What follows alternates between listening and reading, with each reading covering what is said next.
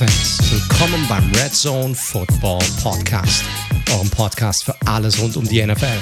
Mein Name ist wie immer Mike T, Host dieser wunderbaren Show und an meiner Seite begrüße ich wie jede Woche Co-Host und das analytische Herz des Red Zone Podcast, Daniel Potts.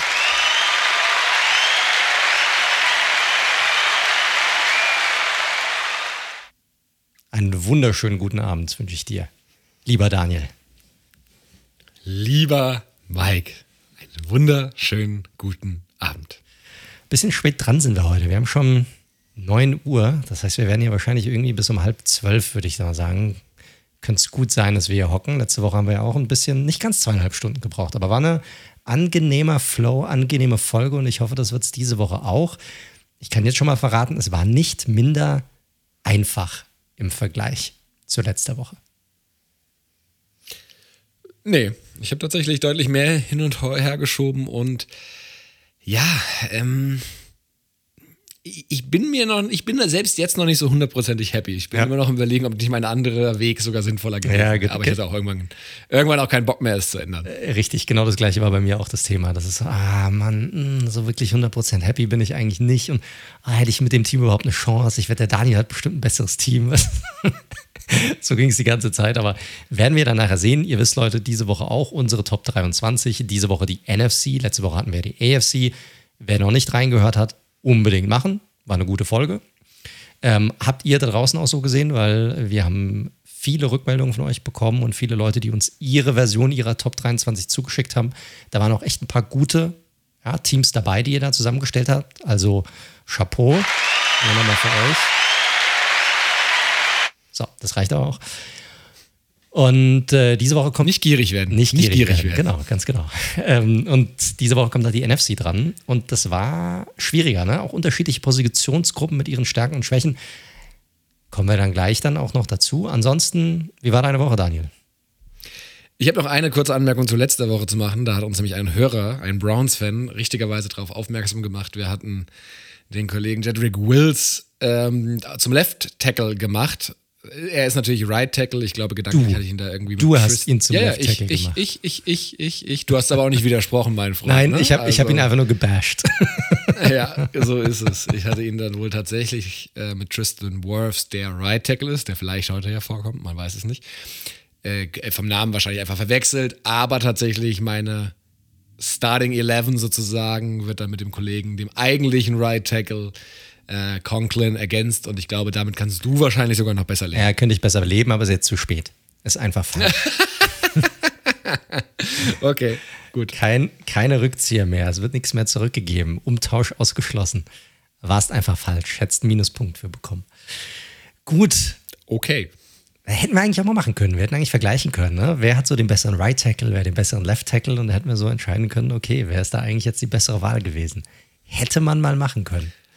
Ja, du gönnst mir den Dreck unter den Fingernägeln nicht, deswegen hättest du wahrscheinlich bei jedem gesagt, dass der besser ist. Das nicht, aber gesamthaft, gesamthaft als Team hätte ich schon gedacht, dass ich vielleicht besser rauskomme. Aber gut, das ist jetzt müßig, darüber zu spekulieren. Äh, das ist eine eigene Folge. Ja. Das sehe ich nämlich naturgemäß ganz anders. gut. Äh, geht's dir sonst gut, lieber Daniel? Um auf meine Ursprungsfrage zurückzukommen, hast du eine gute Woche gehabt? Ja, die Woche ist ja noch nicht so alt. Ich hatte einen guten äh, Dienstag, war tatsächlich gerade noch mit Kumpels Pizza essen vor der Aufnahme und einen sehr stressigen äh, Montag. Ich kann, äh, wenn wir die zwei, drei Minuten haben, eine kleine Verkehrschaos-Anekdote aus meinem beruflichen Besuch in Berlin von gestern erzählen, wenn die dich interessieren sollte. Ach du, ich glaube, unsere Zuhörer haben Zeit. Sehr gut, sehr gut, sehr gut. Also, ich musste sehr früh in Berlin sein und ne, auch hier, man guckt so ein bisschen auf seinen eigenen CO2-Fußabdruck mit der Bahn gefahren von München aus. Kurz nach fünf morgens losgefahren. Äh, Deutsche Bahn, ausnahmsweise mal kein Bashing, abgesehen vom Internet, das wird auch nicht mehr gut. da mache mach ich einen Haken dran gedanklich. Furchtbar. Aber voll in der Zeit, voll in der Zeit, hatte dann tatsächlich äh, noch eine Stunde bis zu dem Meeting und hatte festgestellt, ich habe äh, AirPods eigentlich. Nein, wir kriegen leider keine Kohle von Apple für die Werbung. Ach, das wäre so. Und die nice. hatte ich vergessen. ja, das wäre sehr nice. Wenn jemand von Apple zuhört, äh, ihr habt ja unsere Kontaktdaten, könnt ihr gerne mal äh, eine, eine Partner-Request stellen, vielleicht reagieren wir. Auf jeden Fall ich hatte noch eine Stunde Zeit, ähm, habe mir überlegt, äh, was mache ich jetzt? Soll ich hier kurz da einfach jetzt schon zu dem Termin hinfahren? Geht halt nicht. Das ja, kannst ja nicht eine Stunde früher da aufschlagen, wirkt ja ein bisschen seltsam. Und ich Leicht gemerkt, creepy, dass wenn du da auftauchen würdest. So ein bisschen umherschleichen, dann mal nach links, mal nach rechts. Ich, ich check schon mal die Büros hier ein bisschen. nee, ich habe dann halt gemerkt, wie gesagt, ich hatte meine AirPods vergessen, habe gesagt, okay, hier ist in der Nähe ist ein, ist ein Apple Store, ich gehe mir da schnell mal Kopfhörer holen. Aber halt die, die günstigen mit, mit Kabel, ne? Äh, weil ich hatte mir gedacht, ich gerade sagen, hier noch mal vier Stunden. Der noble Herr, einfach nochmal neue Fahrt. AirPods kaufen oder was? Nee, nee, nee, nee. AirPods, ne? Meine eigenen Kopfhörer sozusagen. nee, nee, die kosten nur 15 Euro, glaube ich, oder so, die mit Kabel, die alten. Ich hingefahren mit dem Car2Go, äh, auch keine, auch kein, alles was jetzt kommt, sind irgendwelche Mobilitätsdienste, die uns alle nicht sponsern. Auf jeden Fall, ich reingegangen und gesagt, hier, bla bla, meine Kopf, meine AirPods vergessen, will auch gar keine. Äh, nee, äh, ich, ich äh, äh bräuchte neue. So, also neue AirPods. Ich so, nee, nee, nee, die hier, die günstigen mit der Klinke, sagt er. Ah, okay, alles klar. Gib mir so welche. Ich steck sie ein, guck nicht weiter drauf, fahr zu dem Termin. Er macht den Termin, hatte noch einen Anschlusstermin und der war super weit draußen. Dann ich da hingefahren mit dem Taxifahrer, ich ihm die Straße gesagt, er so, ja, ja, ich weiß schon, ich weiß schon, ich weiß schon. Okay, alles klar. Dann halt losgefahren. Ähm, ich kenne mich in Berlin jetzt nicht super aus, war parallel am Telefonieren, habe so nach einer Viertelstunde gemerkt, also irgendwie fährt er doch gerade in die völlig falsche Richtung. Irgendwie, der fährt doch gerade Osten und ich muss Richtung Westen. Dann habe ich kurz auf mein Handy geschaut, habe gesehen, fuck, der fährt ja wirklich komplett in die falsche Richtung. er hat gesagt, welche Straße fährst du? Ja, die und die. Ich so, ja, aber da und da. Hast du nicht gesagt. ich gesagt, okay, alles klar. Zu dem Termin zu spät gekommen, zu dem ich eigentlich viel zu früh gewesen wäre. War dann nicht so ein, nicht so ein Drama. Und dann ging es los. Äh, Meeting nutzt ging ein bisschen diese, länger. Ich nutzt du nicht, sorry, aber nutzt du nicht diese, wenn ich in Berlin bin, nutze ich immer diese Taxi-App. Ich weiß nicht mehr, wie die heißt. Also dieses, ja, äh, Share Now, Free Now. Free Now, genau. Und da kannst ja. du ja eingeben, ja. so welche Adresse es geht. Ja, ich hatte ihn aber einfach mal ganz klassisch, weil eben vor dem App Store, äh, Apple Store, nicht App Store, das ist was anderes. vor, Taxi ich stand, stand vor dem App Store. Da habe ich drauf ich vor dem App Store. alle möglichen Sachen runtergeladen. oh, du bringst meine Geschichte ganz schön in die Länge. Naja, gut. Ich bin einfach ganz klassisch mal wie ein Mensch vor zehn Jahren in ein Taxi eingestiegen, was da stand und habe keins geordert. So, gut. Egal, dann bin ich schlussendlich da angekommen, Meeting gemacht, irgendwann so gesagt, genau deswegen, okay, diesmal bestelle ich mir über besagte App selbst ein Taxi. Hieß am Anfang, es würde fünf Minuten dauern, hat dann eine Viertelstunde gedauert, weswegen ich schon im Taxi sitzend gemerkt habe, oh, das könnte eng werden. Das könnte eng werden mit meinem Zug. Und man weiß ja jeder, wenn man einen Zug verpasst, das dauert in Berlin halt eine Stunde bis zum nächsten.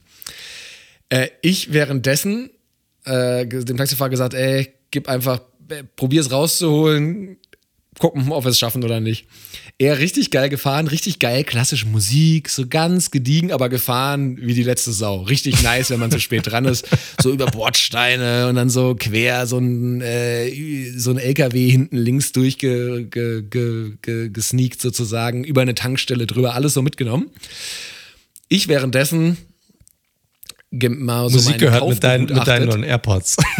nee, die AirPods, ich habe nämlich, ich wusste das nicht, es gibt von Apple wirklich AirPods mit Kabel, äh, sorry, Kopfhörer mit Kabel, mit Klinke, mit klassischer Klinke, die in normale, in jegliches Gerät reinpassen. Und es gibt welche mit der klassischen, das heißt Lightning anscheinend, die du in Apple-Geräte reinsteckst. Ja. Also das sind ja unterschiedlich, aber Klinke ist immer dieses Klassische. Das heißt, ich hatte mir Kopfhörer gekauft, die ich gar nicht benutzen konnte, weil sie ja nicht in den Device, in den Device reingehen, ähm, auf dem ich eben die, die Downloads gemacht hatte. Alter, ich dann so, okay, fuck. Das heißt, ich fahre jetzt gleich wieder viereinhalb Stunden Zug. Ich wollte eh noch so zwei Stunden arbeiten, aber dann wollte ich halt chillen. Und ich habe überhaupt kein Entertainment und ich komme viel zu spät, um mir auch noch irgendwas zu kaufen. Also, ich parallel halt irgendwie probiert, äh, mir auf meinem äh, Handy nochmal, ich habe auch noch ein, mein privates Handy ist ein, ist, ein, ist ein Samsung, so jetzt machen wir alle mal weg. Alle mal, da alles. Je, jeder, der uns sponsern will, einmal hergehört. uns alle, okay, alle. Wir, wir, alle wir, wir denken uns eine Story aus, wie wir euch reinbringen können. so ist es.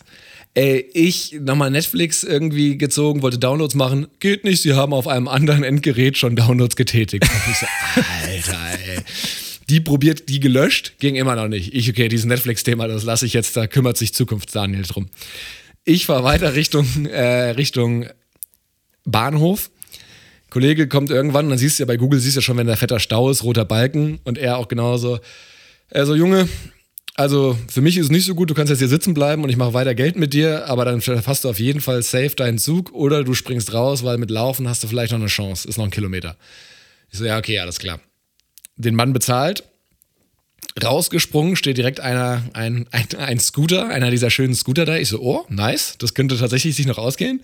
Ich auf dem Scooter, man sieht ja irgendwie immer so ein bisschen dumm aus da drauf, aber egal. Ich auf Vor allem 1,90 Daniel auf dem Scooter. ich fahr los, guck so parallel drauf, okay, das sieht gut aus, das sieht gut aus. Ähm, also, dass du deinen Zug an. erwischst, nicht du selbst. Genau.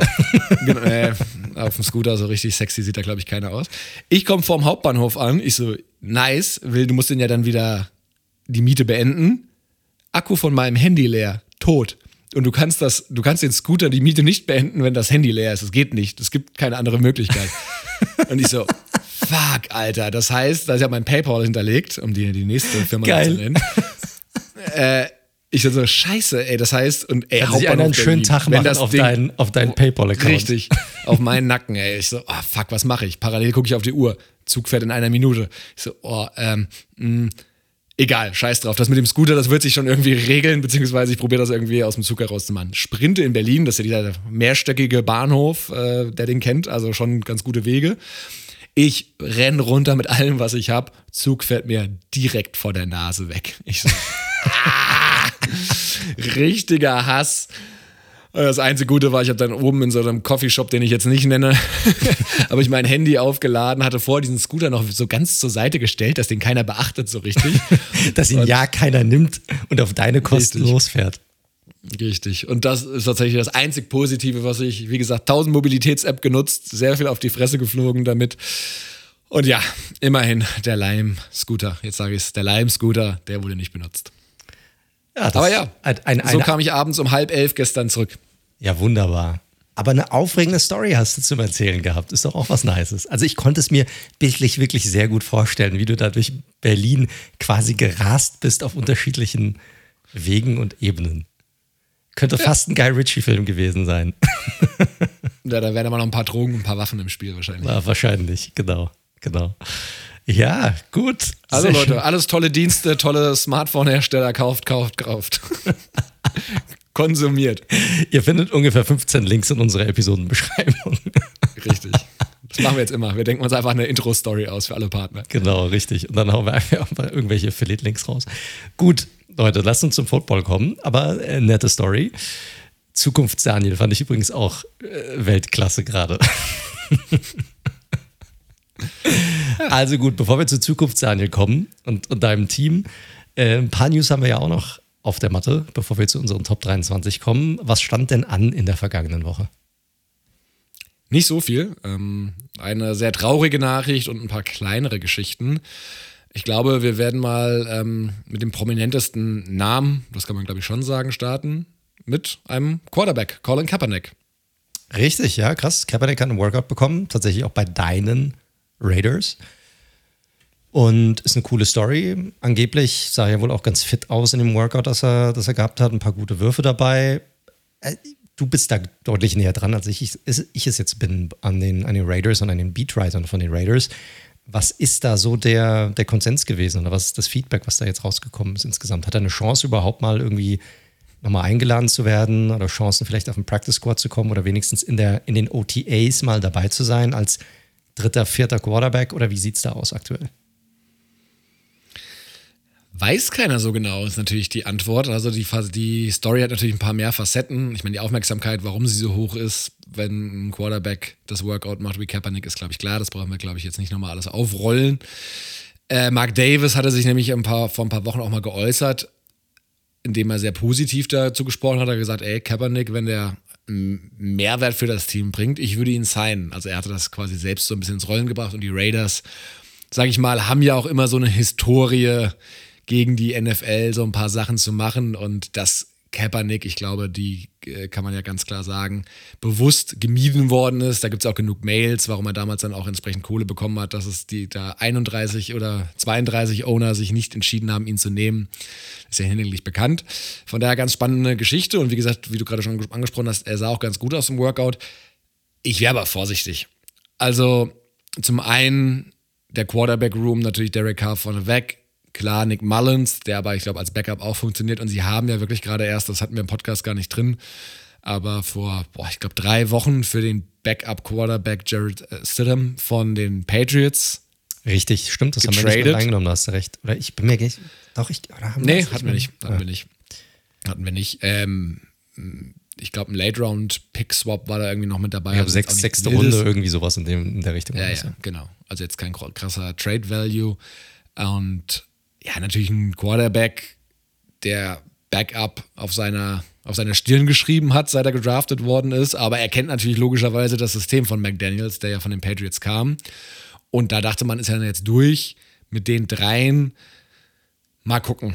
Ähm, Peter King, der ja, Veteran-Journalist aus den, aus den USA, der da immer eine sehr beachtete Montagskolumne hat, hat auch geschrieben, er glaubt nicht dran, er er glaubt eher, das ist so noch eine Geschichte, die Belichick wohl auch von äh, Parcells mitgenommen hat, eher so eine, eine Ready-Liste, wie er sie nennt. Immer wieder Workouts, immer wieder Spieler reinholen für alle möglichen Cases, die es geben kann. Sich mal ein Bild machen von dem Spieler. Und dann eben, falls dann doch irgendwas passieren sollte, falls jemand falls sich Carr verletzt, falls Nick Mullins aus irgendeinem Grund weggetradet wird, weil den jemand haben will und so weiter und so fort, eben ready zu sein und dann eben da jemanden haben, weil ja, Vorbereitung ist eben alles am Ende des Tages. Und der ordnet das eher so ein. Ich bin gespannt. Also mehr gibt es dazu jetzt noch nicht zu sagen. Alles andere wäre wahrscheinlich wirklich ja, in die Glaskugel schauen. Und wie gesagt, er hat ganz gut ausgesehen und ich weiß nicht, ob sie es machen. Ich würde, wenn du mich heute fragst, ich glaube eher nicht.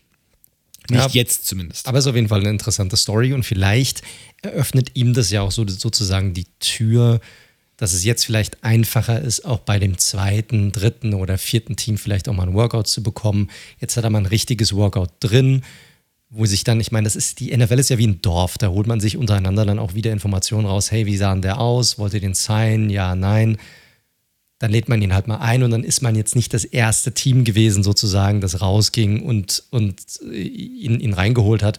Und dann ist, sollte es jetzt auch keine große Sache mehr sein, also kein großes äh, Auflebens mehr sein, dass er, wenn er irgendwo jetzt mal ein Workout hat. Deshalb so spannende Geschichte. Ich glaube, eine gute Sache für die Liga, gute Sache für Kaepernick. Ob da jetzt was draus wird, äh, muss er immer bedenken. Ich weiß, was ist jetzt sechs Jahre, dass er nicht in der Liga war? Ja. So, ähm, deshalb würde ich die Erwartungshaltung auch die hält sich generell bei mir in Grenzen bei ihm. Aber ja, auf jeden Fall ist eine coole Story.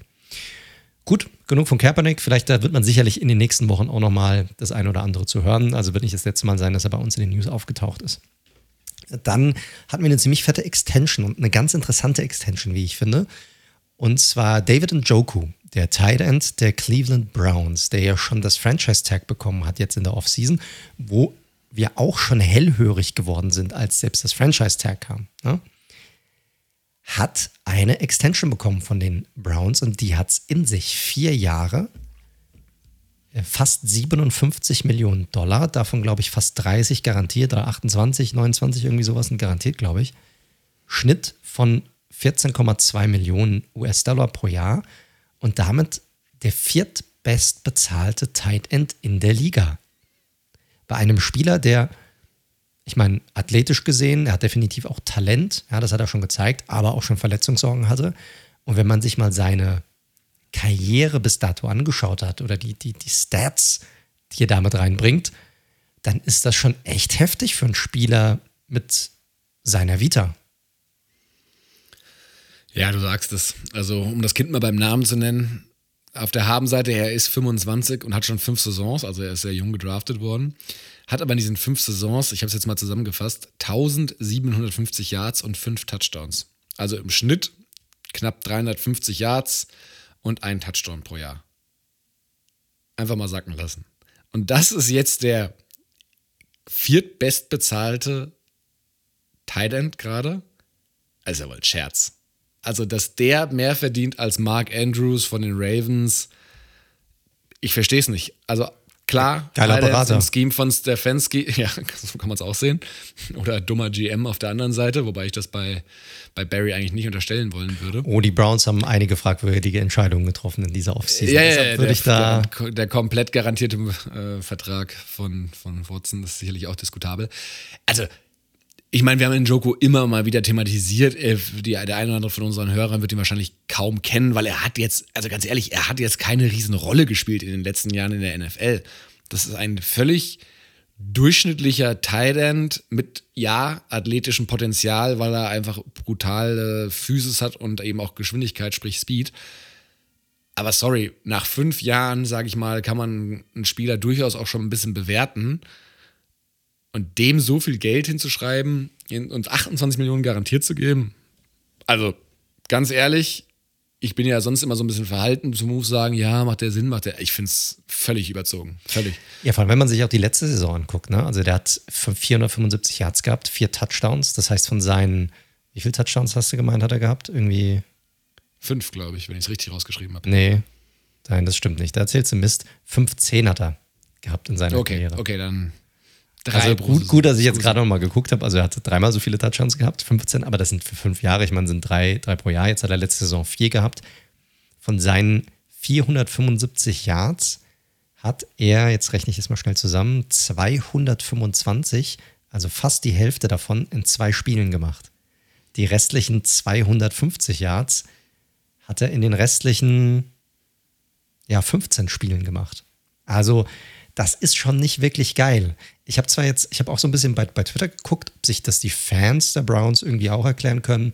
Da kam jetzt oft so ein bisschen die Rückmeldung, ja, man möchte so ein bisschen äh, vorbeugen, weil man ja glaubt, er wird so eine geile Saison haben, jetzt wo Sean Watson da ist. Man möchte ihm jetzt nicht nach der nächsten Saison irgendwie 16, 17 Millionen zahlen, weil ich meine, das muss man ja sagen, ist ja, ich, in, in der NFL ist ja durch den Salary Cup, der ist ja genauso eine Inflation, wie wir sie jetzt bei, bei, bei uns generell spüren.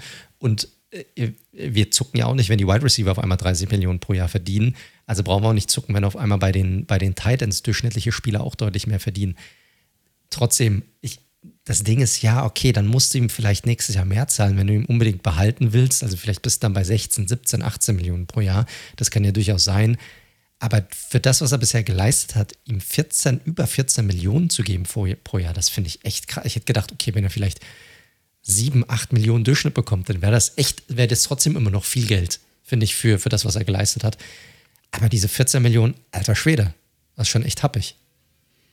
Genau, und die 14 werden es ja auch egal, wie man es dreht. Wir sagen es ja selbst immer, ein Vierjahresvertrag über 58 mit den Garantien. Effektiv ist es wahrscheinlich erstmal ein Zweijahresvertrag für 28, also was den Schnitt jetzt nicht maßgeblich verändert. Und der hätte ja, wurde ja eh schon gefranchise-tagged, ich hätte ihn jetzt einfach unter den Tag spielen lassen. Also sorry, das ist jetzt wirklich die Definition eines Spielers. Wenn ich was in dem sehe, gebe ihn, den, Tag hat er ja schon für 10 Millionen und Ebbes, wie man so schön sagt. Also das ist ja wohl auf jeden Fall ein Spieler, der mal ein Prove-It, also Anführungszeichen Prove-It-Deal halt mitnehmen kann, weil er hat noch nichts bewiesen. Also von daher, ich Richtig. Aber klar, wenn der jetzt eine Waller-eske äh, Entwicklung nimmt und auf einmal 1000 Yards auflegt mit Deshaun Watson, dann ähm, sieht das anders aus. Aber wir können ja nur das bewerten, was er bis jetzt geliefert hat. Und Stand heute, 31.05., sieht es nach keinem guten Move aus. Browns. R- Richtig, und ich glaube, das Franchise-Tag wäre perfekt dafür gewesen. Und selbst wenn er durchstartet, dann kannst du dir immer noch überlegen, okay, will ich da jetzt wirklich nochmal ein bisschen mehr Kohle für zahlen oder guck, glaube ich, dass ich es vielleicht für, mit einem anderen Titan genauso gut hinbekomme. Sondern das, ja, also ich, ich muss sagen, ich finde es auch keinen guten Move und ich glaube, da sind wir uns relativ einig diesbezüglich. Da haben wir noch zwei weitere News hier mit drin. Die eine ist bei den Pittsburgh Steelers. Die haben nach ellenlanger Suche, das hat sich ja jetzt schon fast ein halbes Jahr hingezogen, endlich einen neuen GM, also einen neuen General Manager. Und es wurde am Ende ein Mann, wo eigentlich schon viele im Vorfeld gesagt haben, dass er eh derjenige ist, der der Favorit wäre für diese Position.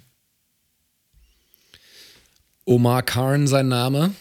Der wird jetzt der Nachfolger des langjährigen GM Kevin Colbert, der jetzt nach 22 Jahren ausgeschieden ist. Also, wir hatten es schon öfter gesagt, die Steelers setzen auf Kontinuität, nicht nur auf der Head-Coaching-Position, sondern eben auch auf der GM-Position. Da passt Kahn ganz gut rein. Der war einer von 16 Kandidaten, der schlussendlich interviewt worden ist, ist aber auch wirklich kein Unbekannter dort, denn er ist seit 20 Jahren ebenfalls bei der Franchise tätig und war vorher als Vice President of Football and Business Administration tätig und hatte da auch schon Salary Cap Verantwortung man kann jetzt darüber diskutieren, wenn man so einen Kandidaten mit 20 Jahren Erfahrung schon in-house hat, ob man da jetzt wirklich 14 Leute invest, äh, interviewen muss. Ich finde auch, dass Colbert bei allen Verdiensten diesen letztjährigen Draft noch machen, also den diesjährigen Draft jetzt noch gemacht hat, fand ich auch ein komisches Timing irgendwie, aber. Das ist aber normal. Also, das ist, das ist ja sehr, sehr oft so. Du kannst ja nicht einfach mitten aus der. Wir haben ja dieser Prozess, der fängt ja jetzt irgendwann wieder an. Und wenn du den jetzt mitten in der Saison sozusagen rausreißt, dann hast du ja alles, woran er sozusagen gearbeitet hat, das ist ja dann im Grunde genommen weg. Ne? Der andere übernimmt dann, der ist ja nicht in diesem, der hat den Prozess bis dato nicht geführt, der muss dann in der Mitte sozusagen übernehmen und probieren, das irgendwie weiterzuführen. Das macht man normalerweise nicht. Das siehst du dann naja, auch. Also es, es neue ja auch, GMs starten ja auch oft im, im Januar. Ne? Ja, aber dann komplett also, neu. Das hat dann aber meistens klar. damit zu tun, dass es ein komplett neues äh, äh, Regime ist. Aber hier ist es ja so, das musst du ja nicht machen. Da musst du dich ja nicht hetzen. Du hast ja noch einen, der übernimmt bis zum Draft. Wunderbar. Dann hast du nicht irgendwie die Hetze, die du dir geben musst. Kannst in Ruhe suchen, nimmst den Draft noch mit und dann kann da andere frisch starten. Das ist eigentlich perfekt in der Hinsicht. Sehe ich ehrlicherweise ein bisschen anders, weil äh, gerade bei äh, Kevin Colbert war es ja also es war ja klar, er hat ja das Ende gewählt, ne? Und er hätte ja auch guten Gewissens sozusagen, ich übergebe den Stab an sozusagen den, den meinen Nachfolger äh, im Dez ja, also klar, wenn er von einer anderen Franchise kommt, dann logischerweise erst nach Abschluss der Saison. Aber wenn es aus der eigenen Franchise ist, man hätte ja auch so ein bisschen dieses Aussie Newsom, Eric da Costa machen können, ne, mit so einem fließenden Übergang. Gerade jetzt, auf welche Wahl er getroffen ist. Wobei ich finde halt nur letzten Satz dazu, dass halt der scheidende GM, auch wenn der es natürlich besten Gewissens und Gewissens machen wird, aber jetzt nochmal Spieler, die ja hoffentlich die Bausteine mit Kenny Pickett sogar noch ein Quarterback ähm, picken kann für, in Anführungszeichen, den neuen GM. Wie gesagt, jetzt in dem Wissen werden die vielleicht auch schon einiges zusammen logischerweise da gemacht haben. Aber wenn es jetzt ein externer gewesen wäre, das fand ich ein bisschen, naja, ich finde es tatsächlich komplett normal. Ich kann das auch komplett nachvollziehen. Du hast ja auch, du siehst ja auch so bei GM-Changes, zum Beispiel bei den Giants, da hat der Joe Shane angefangen, da siehst du es bei den Scouts. Der hätte ja auch jetzt zum Beispiel hingehen können, hätte auch alle Scouts feuern können, auf die er keinen Bock hatte. Hat die aber jetzt alle noch mitgenommen bis zum Draft, weil die natürlich die ganze Zeit auch daran gearbeitet haben, an den Spielern, die Spieler gescoutet haben und so weiter und so fort, um das fortzuführen. Und hat sich dann nach dem Draft sozusagen gesagt: So, alle ihr, die die letzten Jahre dafür gesorgt hat, dass alles scheiße lief, ihr könnt jetzt gerne gehen, ich baue jetzt alles neu auf nach dem Draft. Das ist eigentlich gang und gäbe. Ich finde, dass hier haben sie nicht den, den Need gehabt, das vorher machen zu müssen. Und deshalb finde ich das eigentlich ein smarter Move, den sie hier getätigt haben. Ich kann deine Argumentation verstehen, glaube aber, dass es aus, aus Sicht des Prozesses her und dass so nicht so viel Chaos mit reinbringt, weil du weißt ja auch nicht, ich meine, dann hätten sie sich ja auch zu dem Zeitpunkt schon entscheiden müssen, wen sie nehmen. Und anscheinend waren sie ja noch nicht so weit, das zu entscheiden. Und dann holt sie jemanden rein, der vielleicht noch nicht bisher komplett in diesem Prozess mit drin war, der nicht alle Spieler gescoutet hat, der sich das dann in so einer Kürze der Zeit erst erarbeiten muss. Ich glaube, das wäre schon echt schwierig geworden. Aber gut, sind wir halt anderer Meinung. Ist jetzt, ist jetzt auch nicht so, Agree so schlimm. to disagree. Ja, genau. Und dann haben wir noch eine ähm, ja, sehr traurige Nachricht tatsächlich auch an diesem Tage noch. Ja, ähm, leider nach Dwayne Haskins der zweite junge Spieler aus der NFL, der bei einem, also in dem Fall war es ein Autounfall, wo er im Auto war, selbst gestorben ist, und zwar Jeff Gladney, ähm, First-Round-Pick von den Vikings gewesen, der Cornerback. Jetzt aber mittlerweile wäre er oder war er auf dem Roster der Arizona Cardinals. Und das wäre für ihn ein Neustart jetzt nochmal gewesen. Und ich, ja, weiß bei so Nachrichten immer nicht mehr viel zu sagen, äh, wenn so ein Anfang 20-jähriger Mensch auf die Art und Weise dann aus dem Leben scheidet. Das ist einfach nur äh, traurig, bitter und ja, rest in peace. Ich glaube, viel mehr gibt es da nichts zu sagen. Richtig, viel mehr gibt es dazu auch nicht zu sagen. Ich glaube, dass dabei sollten wir es, ähm, ja, sollten wir es belassen. Ist natürlich jetzt keine so geile Offseason, was diese, was diese Nach Nachrichten bisher, bisher angeht. Junge, talentierte Spieler, die noch ihre ganze Karriere im Grunde vor sich hatten.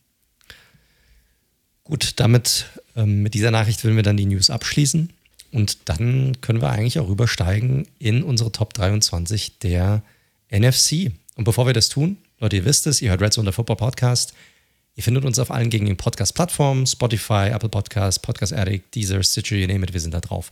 Falls es euch gefällt, dann tut uns was Gutes, drückt heftigst den Abonnieren-Button, klickt auf die Bimmel bei Spotify ähm, und auch gerne eine Bewertung, hilft uns immer neue Zuhörer auch zu gewinnen, den Podcast zu pushen. Also wenn ihr uns unterstützen wollt, dann ist das das der Weg, den ihr, den ihr gehen könnt. Entweder auf Spotify dauert nur eine Sekunde, Apple Podcast ähm, könnt ihr sogar was dazu schreiben. Also würde uns sehr, sehr freuen.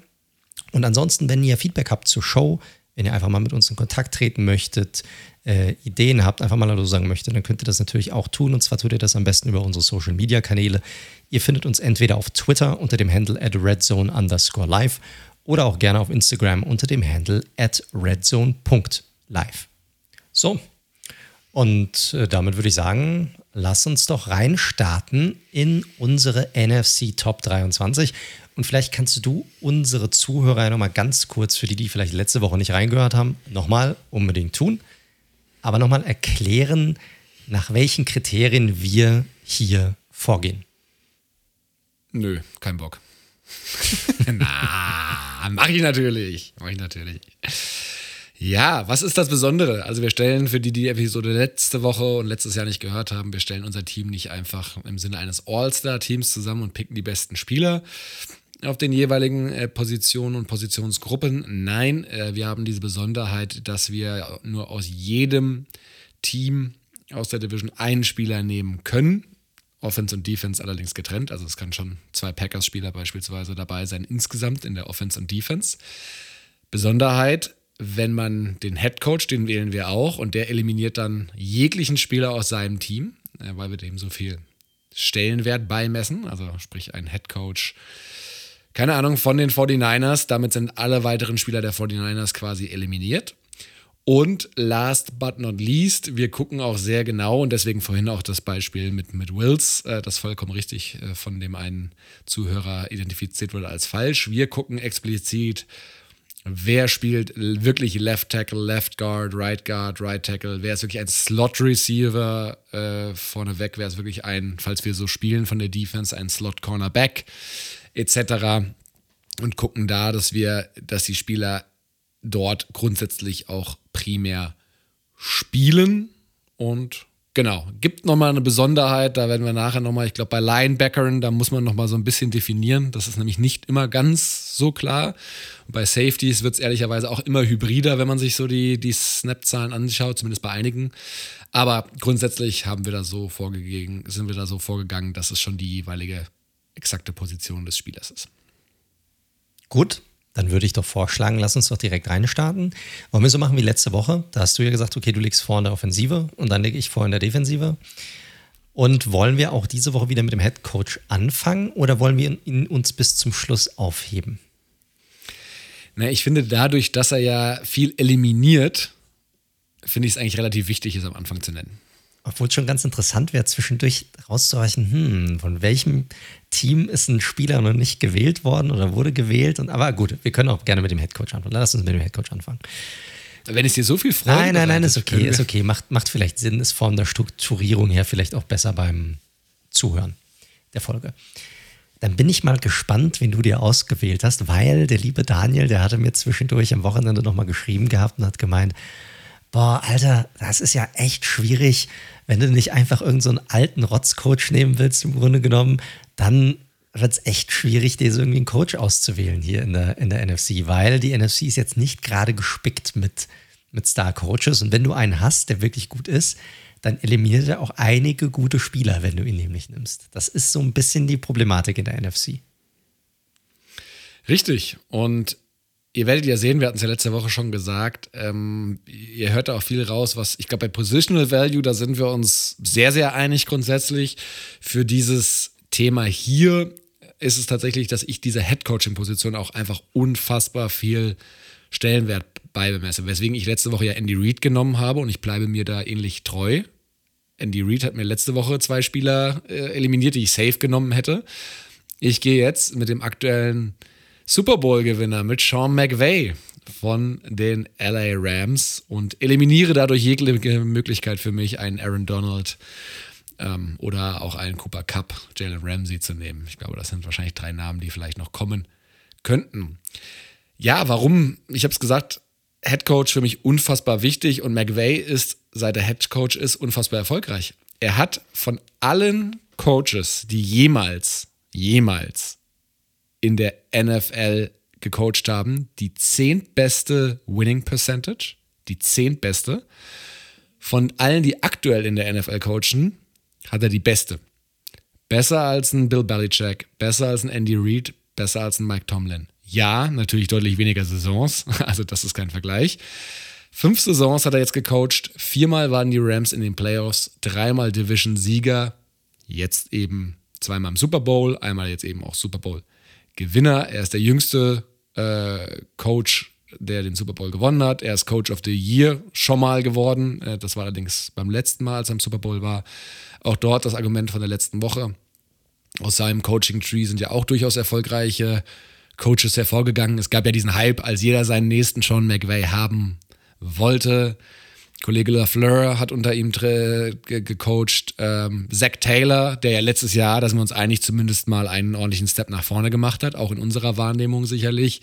Und auch ein Brandon Staley von den Chargers, den ich für einen sehr spannenden Coach halte. Und ja, ich finde, McVay ist einfach bisher fast ohne Makel, ehrlicherweise.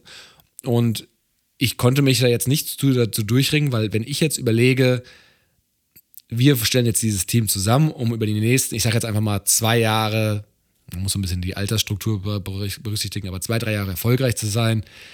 Das ist mein Head Coach und deswegen, ich hätte jetzt keine Lust, ich hätte es mir einfach machen können und einen Pete Carroll nehmen können. Der hat auch super viele Saisons gewonnen. Ich glaube, die letzte Saison war seine erste nicht, seine erste Losing Season mit den Seahawks. Aber da frage ich ganz ehrlich, und Pete Carroll ist ein super Typ, ich liebe den als Typen. Aber würdest du dein Team jetzt gerne mit Pete Carroll in die nächsten zwei Jahre führen, so wie er über Football denkt. Ich nicht und deswegen Sean McVay. Ich schon. Deshalb Pete Carroll. Das, weil du es dir einfach machst. Weil Nein, das, dir einfach das, das, hat nichts mit einfach machen zu tun. Das hat damit zu tun, und da liegen ja Daniel und ich schon seit jeher auseinander, welche Art Coaches und welche Typ Coaches wir mögen. Also ich würde auch nie einen Kyle Shannon nehmen. Ich würde auch nie einen Sean McVay nehmen. Die können so erfolgreich sein, wie sie wollen. Die sind mir zu soft. Das sind für mich, oh Gott. das sind für mich zwei, ich mag. Der Typ hat gerade einen Super Bowl Das ist gewonnen. mir egal. Ah, der ist soft. Das ist, das ist mir egal. Ich würde, ich würde jedes Mal, wenn, wenn du den neben einen Bill Belichick stellst, würde ich immer Big Bill nehmen. Immer. Ich bin halt ein Oldschool-Typ. Ich mag Oldschool-Werte. Ich mag die Herangehensweise.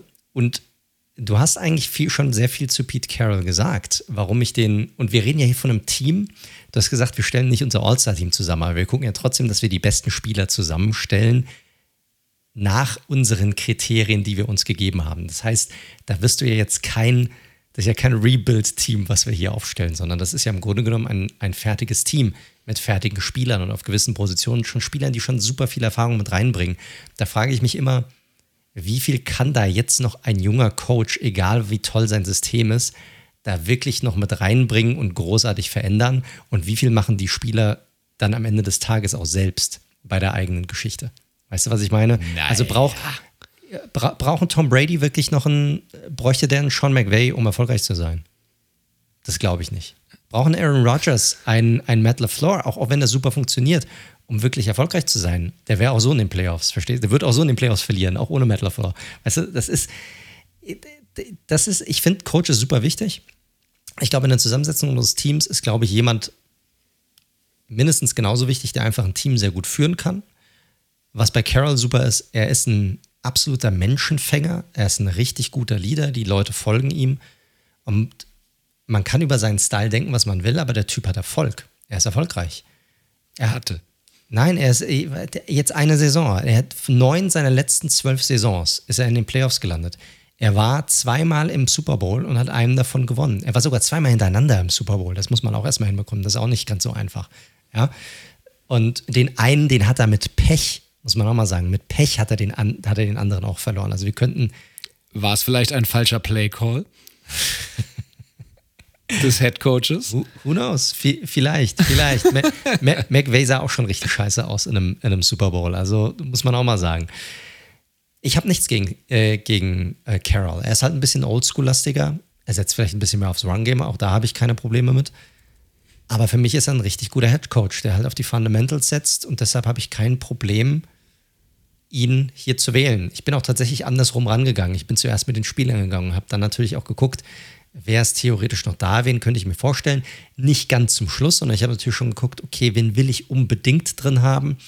Und dann fallen natürlich noch ein paar Teams hin, wo man sagt, okay, die Coaches kommen in Frage. Und dann wäre vielleicht noch ein Dan Quinn da gewesen, dann wäre dann vielleicht noch ein Pete Carroll da gewesen und so. Und dann hat meiner Meinung nach ein Pete Carroll immer noch am meisten Sinn gemacht. Und wie gesagt. Dan Quinn ist doch kein Headcoach. Ähm, nicht Dan Quinn. Ach Gott, wie heißt denn der Coach von den Lions, Mann? Der, der Name fällt mir jetzt gerade nicht ein. Campbell. Campbell, Dan Campbell. Sorry. Das wäre ja noch geiler gewesen. Ja. Eine Saison mit einem Richtig. 5 Das ist mein, das ist das mein, ist Coach. Coach. Genau. Nee. Und äh, deshalb habe ich mich für Carroll entschieden. Und ich glaube, er ist ein guter Leader, ist ein guter Anführer. Und ich glaube schon, dass er auch weiterhin mit so einem Team vor allem, das ich ihm jetzt zusammen, zusammengestellt hat, habe, ohne Probleme erfolgreich sein würde. Na gut, auch hier wieder agree to disagree, aber Leute, nur zum Hintergrundwissen, wen Mike letztes Jahr gepickt hat an dieser Stelle in der NFC, weißt du es selbst? Nein, ich weiß es nicht mehr. Mad Rule, den alten Erfolgscoach, der dieses Programm der Carolina Panthers so richtig mal auf links gedreht aber, hat. Aber ihr seht ja, wir haben da einfach unterschiedliche Präferenzen. Du hast ja letzte Woche Andy Reid gepickt. Ich habe ja, das hatte ich so angehört, für mich ist die Headcoaching-Position wichtig und ich habe einfach einen der erfolgreichsten Headcoaches gepickt mit Mike Tomlin. Ist halt einfach ein anderer Style von Headcoach. So, den ich. Tomlin und Carroll sind aber für mich anders, wenn ich in die nächsten zwei Jahre schaue. Wüsste ich nicht, warum die so groß anders sein sollen. Na gut. Aber ich hoffe, du spielst konsequenterweise mit zwei Running Backs gleich. wenn es um Scheme geht. Richtig, genau, korrekt. Gut, starten Fullback. wir. Fullback. Juszczyk, tu es. Zwei Titans. drei, drei, 12 Personal. Auf geht's. Ähm, fangen wir an mit dem Quarterback. Wichtigste Position natürlich in der Offensive. Für welchen der beiden hast du dich entschieden?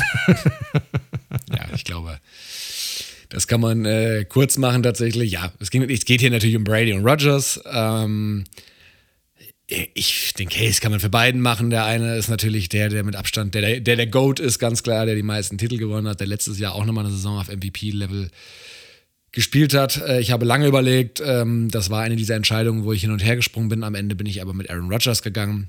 Zweimal MVP nacheinander geworden. Letzten beiden Jahre 85 Touchdowns und 9 Interceptions. das ist so machen, crazy einfach. Dazu ist er ja auch als Rusher tatsächlich gar nicht zu vernachlässigen, trotz, seinen, trotz seines Alters. Also da hat er ja auch schon was. Ist super akkurat, hat ein Football-IQ hoch eine Million. Also er ist ja regelmäßig bei der Pat McAfee Show zu Gast, wie der da so Plays auf einmal nochmal sich so fast schon autistisch irgendwie vergegenwärtigt. Ja, und dann kam der Rush von rechts und links und da war aber gerade die Protection ganz gut und dann habe ich hier gesehen und dann da. Also mega. Ist als Typ schwierig, hat bei mir extrem auch was verloren, sage ich mal, mit dieser ganzen Corona äh, und keine Ahnung, was er da für Thesen irgendwie aufgestellt hat letzte Woche, äh, letzte Woche, letzte Saison. Teamintern, teamintern hört man aber wenig Schlechtes von ihm, muss man ehrlicherweise sagen. Also er ist ja sehr close mit Spielern wie David Bakhtiari oder jetzt auch mit dem Randall Cobb, den er zurückgeholt hat. Also ja, sicherlich ein spezieller Typ. Ich kann mit beiden hundertprozentig leben. Ich bin jetzt mit Aaron Rodgers gegangen, weil ich da die individuelle Leistung abseits der zahlreichen Super Bowls jetzt einfach noch beeindruckender fand in den letzten zwei Jahren. Ja, ein bisschen langweilig, weil ich habe mich auch für Rodgers entschieden, tatsächlich. Also ich habe auch hier sehr, sehr lange hin und her überlegt. Meine Entscheidung war tatsächlich nicht zwischen den beiden Quarterbacks. Ich hätte mit beiden gehen können. Für mich hat es, und da können wir dann gleich dann auch dazu äh, kommen, äh, für mich lag die Entscheidung zwischen welchen Wide Receiver möchte ich nehmen von zwei, die ich mir ausgesucht hatte. Und da war ich mir nicht sicher, welchen ich nehmen möchte und habe mich deshalb dann ähm, ähm, oder und dann auch in, in, Verbindung mit der Line und so weiter. Und habe ich mich am Ende auch für Rogers entschieden. Ich mag, Brady ist vielleicht derjenige, der alle um sich herum besser macht und der erfolgreichste. Ich mag den Playstyle von Rogers einfach ein bisschen mehr. Der ist halt eher so dieser Ganzlinger, der kann auch mal aus nichts nochmal ein Play irgendwie rauskreieren. Brady ist halt klar in seiner Struktur drinne, wird den Ball extrem schnell los, hat eine super Übersicht, weiß genau, was um ihn herum passiert. Und Rogers, er hat halt nur einmal den Super Bowl gewonnen. Aber muss man auch sagen, über 61.000 Passing Yards, fast 500 Touchdowns. Ein äh, Touchdown zu Interception Ratio von 5 zu 1. Das ist halt echt schon krass. Äh, und karrierebedingt ein, ein Passer Rating von über 104. Das ist einfach der, ist einfach der Wahnsinn. Und ich glaube, man muss über seine Qualitäten jetzt nicht großartig sprechen. Das ist jetzt schon alles, alles drüber gesagt. Menschlich kann man halten von ihm, was man möchte. Aber er ist einfach ein wahnsinnig guter Quarterback. Und deshalb ist auch Aaron Rodgers meine Wahl gewesen. Gut. Wide Receiver als nächstes? Ja, machen wir es auch wie letzte Woche. Da haben wir doch auch mit den Skillspielern dann sozusagen als erstes angefangen. Und dann bin ich mal, ich bin gespannt, wie dein Wide Receiver Core aussieht. Ich, hatte so ein, ich, muss, ich bin ganz ehrlich, ich hatte so ein bisschen beim Durchgehen das Gefühl, dass wir diese Woche deutlich ähnlicher sein könnten von den Spielern, als wir es letzte Woche waren. Also letzte Woche hatten wir ja klar auch mal hier vielleicht mal so drei, vier Übereinstimmungen pro, pro Seite, also Defense, Offense. Hier kann ich mir vorstellen, dass vielleicht ein, zwei mehr dabei sind als in der AFC. Aber schauen wir mal. Ich glaube, der erste wahrscheinlich schon, weil der war für mich gesetzt, auch wenn er erst zwei Saisons in der NFL ist, und das ist Justin Jefferson von den Minnesota Vikings. Den habe ich auch. Den habe ich tatsächlich auch, ja. Ja, es ist auch in Ordnung. Ist aus dem Team, wo man, glaube ich, aus der Offense jetzt, ja, nicht unbedingt noch jemand anderen so richtig äh, auf dem Schirm hat, außer man ist ein Captain Kirk-Fan, dann kann man den natürlich auch als Quarterback ja, nehmen. Ja gut, man hat dann Dalvin Cook, ist nicht zu vernachlässigen. Ja. Adam Thielen hätte ich jetzt nicht genommen, aber ist auch ein guter, guter Spieler, also so ist es nicht. Ja, aber für unsere Top 11 sicherlich. Wie, wie, bei, bei Cook, äh, das ist so ein so ein Kandidat, der so an der Grenze hängt bei mir, aber Thielen sicherlich nicht. Ja, fair enough, aber ich hätte den Jefferson nicht für einen Cook geopfert. Warum? Ähm, 3000 Receiving Yards in den ersten beiden Saisons und 17 Touchdowns. Also wow. Er hat in seiner ersten Saison gleich den Rekord für Rookie Receiver Yards gebrochen. Der wurde ja mittlerweile wieder gebrochen von Jamar Chase. Also es war nur ein kurzes Vergnügen dass er diesen äh, Bolden äh, äh, äh, gehalten hat. Was soll man sagen? Der war jetzt in zwei Saisons zweimal im Pro Bowl, im Second Team All Pro, auch nur mit einer Stimme den, das gesamte All Pro Team. Also wie gesagt, ne, Pro Bowl ist ja ein Fan-Voting, All Pro ist ja von Experten, von der Jury, Journalisten etc. Also das deutlich aussagekräftigere, wo nicht nur nach Namen gegangen wird.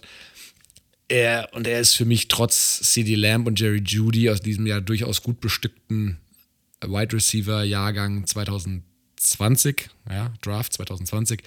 Äh, klar, der beste Receiver bisher. Lamp und Judy sind auch super, ne? Aber was Jefferson abgerissen hat in den ersten zwei Jahren und man dachte, er wäre eine reine Slotmaschine, ist er eben nicht. Deswegen auch mein Outside Receiver Number One, auch wenn er natürlich auch im Slot agieren kann. Er ist tatsächlich meine Nummer zwei.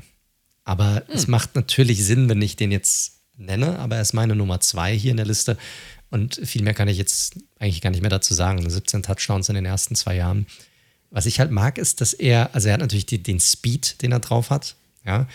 Aber ich finde ihn auch einfach extrem konstant und reif für sein Alter. Also der hat äh, kaum Schwankungen von Woche zu Woche drin in seinen Leistungen, sondern er ist sogar, entweder liefert, hat er eine gute Partie oder er hat eine sehr dominante Partie. Also es gibt nicht mal eine Partie, wo er halt einfach echt gar nicht abliefert oder, oder ähm, ja, schlecht ist. Und ich kann jetzt schon vielleicht sagen, in meiner Liste mit den anderen beiden zusammen ist er wahrscheinlich der, meiner Meinung nach, athletisch wahrscheinlich der talentierteste Receiver in meinem Receiving Core. Hm, ja, ja, ja, ja, kann man wahrscheinlich schon sagen.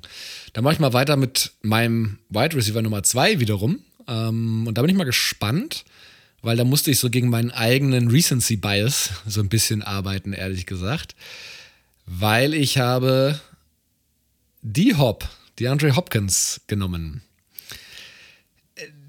Verletzung letztes Jahr, nur zehn Spiele gemacht, jetzt diese Sperre, wobei die hat mich jetzt nicht so hundertprozentig beeinflusst, ehrlich gesagt.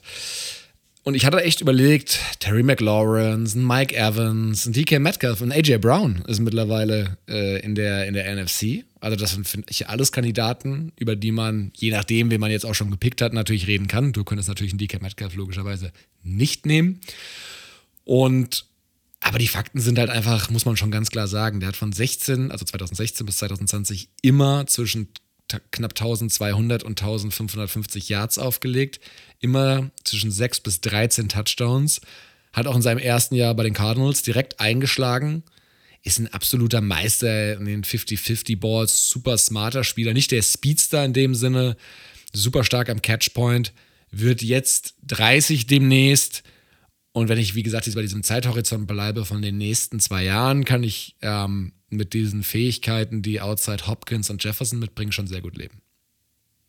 Ja, das ist halt das Problem bei so Folgen, wo wir uns gegenseitig nicht zeigen wollen, was wir ausgesucht haben, was wir gepickt haben. Das kann dann mal gut gehen und es kann dann mal so sein, dass man so die ersten drei, vier Picks dann komplett gleich aufliegt, weil der ist mein Wide Receiver Nummer eins tatsächlich bei mir auf der Liste.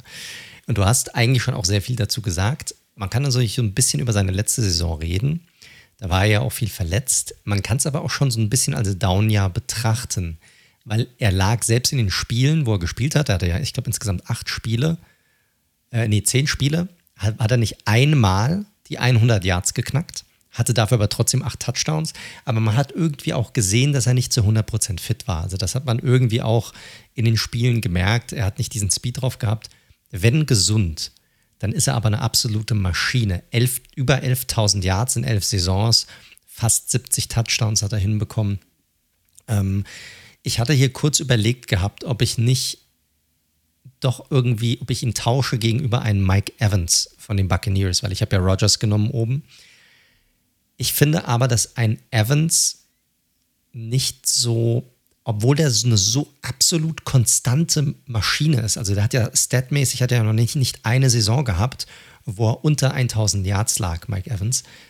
Der ist für mich aber nicht so krass dominant als Receiver, also im 1 gegen 1. Da gibt es auch Spiele, da wird er mal von seinem gegnerischen Cornerback auch dominiert. Da kann er sich nicht so durchsetzen. Bei Hopkins ist das nicht der Fall. Wenn Hopkins spielt und er ist fit, dann ist er eigentlich so gut wie immer der bessere Spieler von den beiden. Also wenn man, wenn man ihn gegen einen Cornerback nimmt, deshalb fiel meine Wahl auf ihn, auch wenn er hier ein Down-Jahr hatte letztes Jahr. Ja, ich finde es in Ordnung, logischerweise. Ähm, kluge Wahl. Hopkins ist auch ein Spieler, das taucht in keiner Statline so richtig auf, aber der zieht auch unfassbar viele Penalties äh, für den gegnerischen Cornerback, logischerweise. Ähm, und ähm, das ist natürlich wie gesagt, bringt aber ein Team nach vorne. Und wie gesagt, ich hätte, ja, Evans war, mit dem werde ich auch nicht so, also der ist super, brauchen wir nicht drüber reden, aber so hundertprozentig warm, dass er jetzt hier rein das ist ein kommt, ganz, werde ich mit ihm auch nicht. Äh, das ist ein ganz komischer Spieler. Ich meine, der ist äh, 6 Fuß 5, 6 Foot 5, der wiegt über 230 Pfund, der hat eine gute Geschwindigkeit, der hat eigentlich, ist ein sehr kompletter Receiver, aber wenn ich ihn jetzt zum, zum Beispiel vergleichen müsste mit einem Receiver gleicher Statur, wie es mal gab, wie so ein Calvin Johnson, dann sehe ich bei ihm nicht so diese Hardcore-Dominanz in seinem Spiel einfach drin. Der ist einfach, der liefert ab, der bringt alles mit, ist ein super Receiver, aber und vielleicht sogar aufgrund seiner Statistiken irgendwann mal ein Hall of Famer und Super Bowl, den er gewonnen hat und so weiter. Also würde ich auch nie was gegen sagen. Aber bei ihm fehlt mir so die absolut krasse Dominanz. Die fehlt mir irgendwie bei ihm. Und deshalb, deshalb konnte ich ihn hier jetzt nicht nehmen. Und deshalb gehe ich auch davon aus, dass unser dritter Wide Receiver kann, ah, nee, kann ich ja, okay. Never mind. Never mind. Du darfst gerne vorlegen. Wer ist dein Slot Receiver? Ich weiß, wen du hast natürlich, ja, klar. weil der ist auch ein legitimer Case, aber den kann ich ja nicht nehmen aufgrund meines Head Coaches. Ich habe Chris Godwin, ähm, der für mich nach Cooper Cup, den du dann wahrscheinlich haben wirst, für mich der beste von den meist im Slot eingesetzten äh, Spielern ist. Godwin von den Buccaneers, 70% letztes Jahr im Slot gespielt. Ich hatte hier noch über Michael Thomas nachgedacht, aber da möchte ich jetzt nach diesen anderthalb Jahren pa äh, Pause auch erstmal. Also, ich bin sehr gespannt, welchen Michael Thomas wir jetzt sehen. Und das kann ich nicht einschätzen. Der ist für mich eine Blackbox, ehrlicherweise. Zu Godwin nochmal zurück. Ähm, in den letzten drei Jahren knapp 1100 Yards im Schnitt hat äh, in den letzten Saisons. Ähm, auch 21 Touchdowns in den letzten Jahren, super sichere Hände und das hat er gerade mal in 40 Spielen gemacht. Also der einzige Downside, der hat schon so seine zwei, drei verpasst. Hat jetzt natürlich auch den Kreuzbandriss, klar. Das hast du jetzt aber ein bisschen mehr bewertet als ich auch grundsätzlich, auch wenn ich glaube, Cup wahrscheinlich sowieso deine Wahl gewesen ist. Godwin ist ein super safer Pick einfach, der hat tolle Hände, fängt gut, heißt das, also guter Route Runner, super verlässliche, äh, ja, Receiving-Option für, für Brady und deswegen für mich trotz Verletzung ganz klar der zweitbeste Slot-Receiver nach Cooper Cup. Richtig, den ich dann natürlich auch genommen habe. Ne? Also ich glaube, wir alle wissen, was Cup für eine Saison letztes Jahr gespielt hat. Das war wirklich historisch gut, so gut. Und jetzt werdet ihr denken, ah, Cooper Cup wirklich ein Slot Receiver? Ja. Und zwar über seine gesamte Karriere hinweg schon ähm, hat er in jeder Saison, und er spielt jetzt schon fünf Saisons, den meisten Teil immer aus dem Slot gehabt. Auch letzte Saison 66 Prozent aller Targets, war aller Passing Snaps, wo er mit drin war, waren aus dem Slot, also zwei Drittel seiner, seiner Spielzüge. Und deshalb ist er ein klarer Slot Receiver für mich. Und das war in den Jahren davor teilweise sogar noch, noch höher insgesamt, wenn man die, die Postseason, also den Super Bowl Run mit reinnimmt, hat er über 2400 Receiving Yards gehabt letztes Jahr und 22 Touchdowns. Ich glaube, mehr muss man dazu eigentlich nicht sagen. Was, was ich bei ihm so toll finde, ist, er hat auch davor war schon gut. Also er hat davor auch schon zwei Saisons gehabt mit jeweils knapp 1000 Yards. Er ist ein super Route Runner, er ist ein extrem smarter Spieler. Also er schlägt dich nicht mit, so sein, mit seiner Mega-Athletik, obwohl er auch ein echt schneller Spieler ist. Er macht es mit seinen guten Händen, er macht es mit seinem Verständnis vom Spiel, mit seinem guten Route Running, smart, wie er, ähm, wie er, wie er sich freiläuft auf dem, auf dem Feld und hat natürlich jetzt mit Matthew Stafford und ein bisschen, ein bisschen mit einer Offense, die ein bisschen weiter offen ist, als, als es die Jahre davor war, äh, das kam ihm natürlich total entgegen und deshalb ist natürlich klar, der Receiver, der letzte Saison der beste Receiver war, ist natürlich mein Slot-Receiver dieses Jahr, weil er halt aus dem Slot kommt kann ich jetzt nichts gegen sagen. Wäre auch für mich die Wahl dort gewesen. Ich bin gespannt, weil ich glaube, äh, wir werden noch eine weitere Übereinstimmung, ehrlich gesagt, garantiert, garantiert. Haben, wenn ich, ähm, aber lass uns die Skill-Position weitermachen erstmal. Gerne, Tight End oder Running Back? Dein Call. Dann machen wir Tight End. Wer ist dein Tight End? Ich habe die Vermutung, dass auch deiner sein könnte. Kyle Pitts. Yep. okay, das wird eine kürzere Folge, weil wir die Spieler ja jetzt äh, nicht, nicht groß vorstellen müssen. Ähm, ja, der aktuell beste Thailand in der NFC ist für mich weiterhin George Kittle. Den hatte ich letztes Jahr. Ja, richtig. Da habe ich mich aber aufgrund von Positional Value, was noch kommen wird, für einen anderen Spieler entschieden von den 49ers. Das war vielleicht auch dein Gedankengang. Und der zweitbeste ist für mich tatsächlich schon Kyle Pitts. Weil, was soll man sagen, der galt als Unicorn vor seiner Rookie-Saison und hat es direkt bestätigt. Hat echt, also es war ja eine miese Offense, was die Falcons hatten, hat trotzdem aber über 1000 Yards und das, obwohl die, jede Defense wusste, ey, es läuft über ihn, ein bisschen Russell Gage vielleicht und noch ein bisschen Patterson. Das war die Offense. Ansonsten war er einfach komplett da. Hat ja auch den, der war der erste Rookie-Titan seit Mike Ditka, der ist ein Hall of Famer, schon lange her, dass der gespielt hat. Äh, der 1000 Yards als Titan, wohlgemerkt, auch wenn er natürlich so ein, er ist ja so ein Hybrid, muss man ja sagen. Ne? Er ist ja so ein Wide Receiver Titan Hybrid. Die 1000 Yards eben geknackt in der ersten Saison. Makel vielleicht ein bisschen, nur ein Touchdown. Das hatte ich jetzt auch gar nicht in Erinnerung. Ich wusste, dass er nicht viel hat, aber nur ein. Das hatte ich, äh, hätte ich jetzt überschätzt. Da müssen die Falcons so generell mal ein bisschen an ihrer Red Zone Offense arbeiten. Ja, das definitiv. Um, ähm, auch hier war im Pro Bowl, ist der erste Rookie Tight End, der es in den Pro Bowl schafft, seit Shockey 2002. Sicherlich. Ich liebe Shockey, Mann. Shockey ist my, ja. my guy, mein, mein Tight End. Wenn er spielen würde, ich würde ihn auch jetzt noch mit reinnehmen. ja, richtig. Also von daher, was jetzt äh, eine Positional Value angeht, deswegen auch Konkowski hat auch immer noch eine gute Saison gespielt. Ne? Auch immer noch ein super Spieler, Difference Maker. Aber da nehme ich tatsächlich. Den könntest du ja aktuell, der hat ja also gar kein Team, den könntest du ja gar nicht nehmen aktuell. Stimmt, stimmt. Der würde ja würde nicht gehen, stimmt. könntest du nicht nehmen. Stimmt, das ist vielleicht nochmal wichtig zu sagen. Ne? Also Spieler, die jetzt gerade noch Free Agent sind, käme jetzt nicht in Frage, aber hier ein Julio Jones, ein OBJ, die, die sind einfach im luftleeren Raum. Genau, wir, wir, haben nicht sozusagen irgendwelche Joker, wenn, wenn Spieler noch Free Agents sind, die wir einfach reinhauen können. Nein, das geht nicht, sondern wir nehmen nur Spieler, die aktuell unter Vertrag sind bei einem Team. Ja, äh, wollen wir so machen, dass du einfach die Offensivspieler vorstellst und ich, ich stelle die Defensivspieler vor, oder was? Weil du hattest es auch schon mit dem, mit dem Tackle angesprochen. Ich glaube, da könnte es auch nochmal eine Übereinstimmung geben. Also Kyle Pitts ist auch mein Tight End. Das ist halt, das ergibt sich natürlich aus den Spielern, die du halt vorher pickst und wen du dann als, als Coach hast. Du hast eigentlich alles zu ihm schon gesagt. Äh, er hat natürlich, er hat auf der einen Seite davon profitiert, dass die Falcons Offense kaum andere Waffen hatten, außer ihn und Cordell Patterson Auf der anderen Seite hat er natürlich auch, hätte seine Saison vielleicht sogar noch besser sein können, weil gerade hinten raus wurde ja mehr und mehr in den Mangel genommen. Also ich kann mich echt an Spiele erinnern, wo ich die Falcons tatsächlich mal gesehen habe, äh, wo er echt einen extrem schweren Stand hatte, weil sie wussten halt, okay, zu wem sollen sie noch werfen, der da auf dem Feld steht.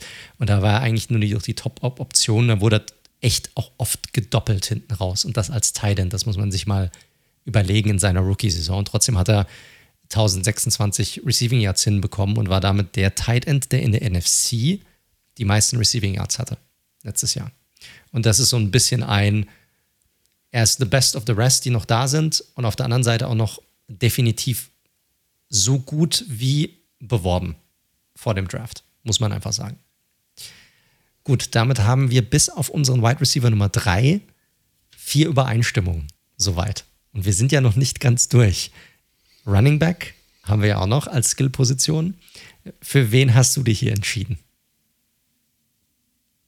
Ja, da hoffe ich, dass es nicht der gleiche ist. Ich bin trotz der Verletzungshistorie nochmal mit McCaffrey gegangen. Nee, den habe ich nicht genommen. Okay, gut, aber das ist doch gut. Ähm, habe ich mich schwer getan. Ich habe ähm, vor allem über Alvin Kamara lange nachgedacht, habe ich dann nicht gemacht. Ich finde, wie gesagt, Running Back ist für mich auch mit Thailand so die letzte Position, die ich dann adressiere. Und ja, McCaffrey, ich, was soll ich sagen? Es ist halt schwierig, weil er ist halt super viel verletzt. Es sind irgendwie jetzt keine schweren Verletzungen, aber er ist halt schon oft verletzt.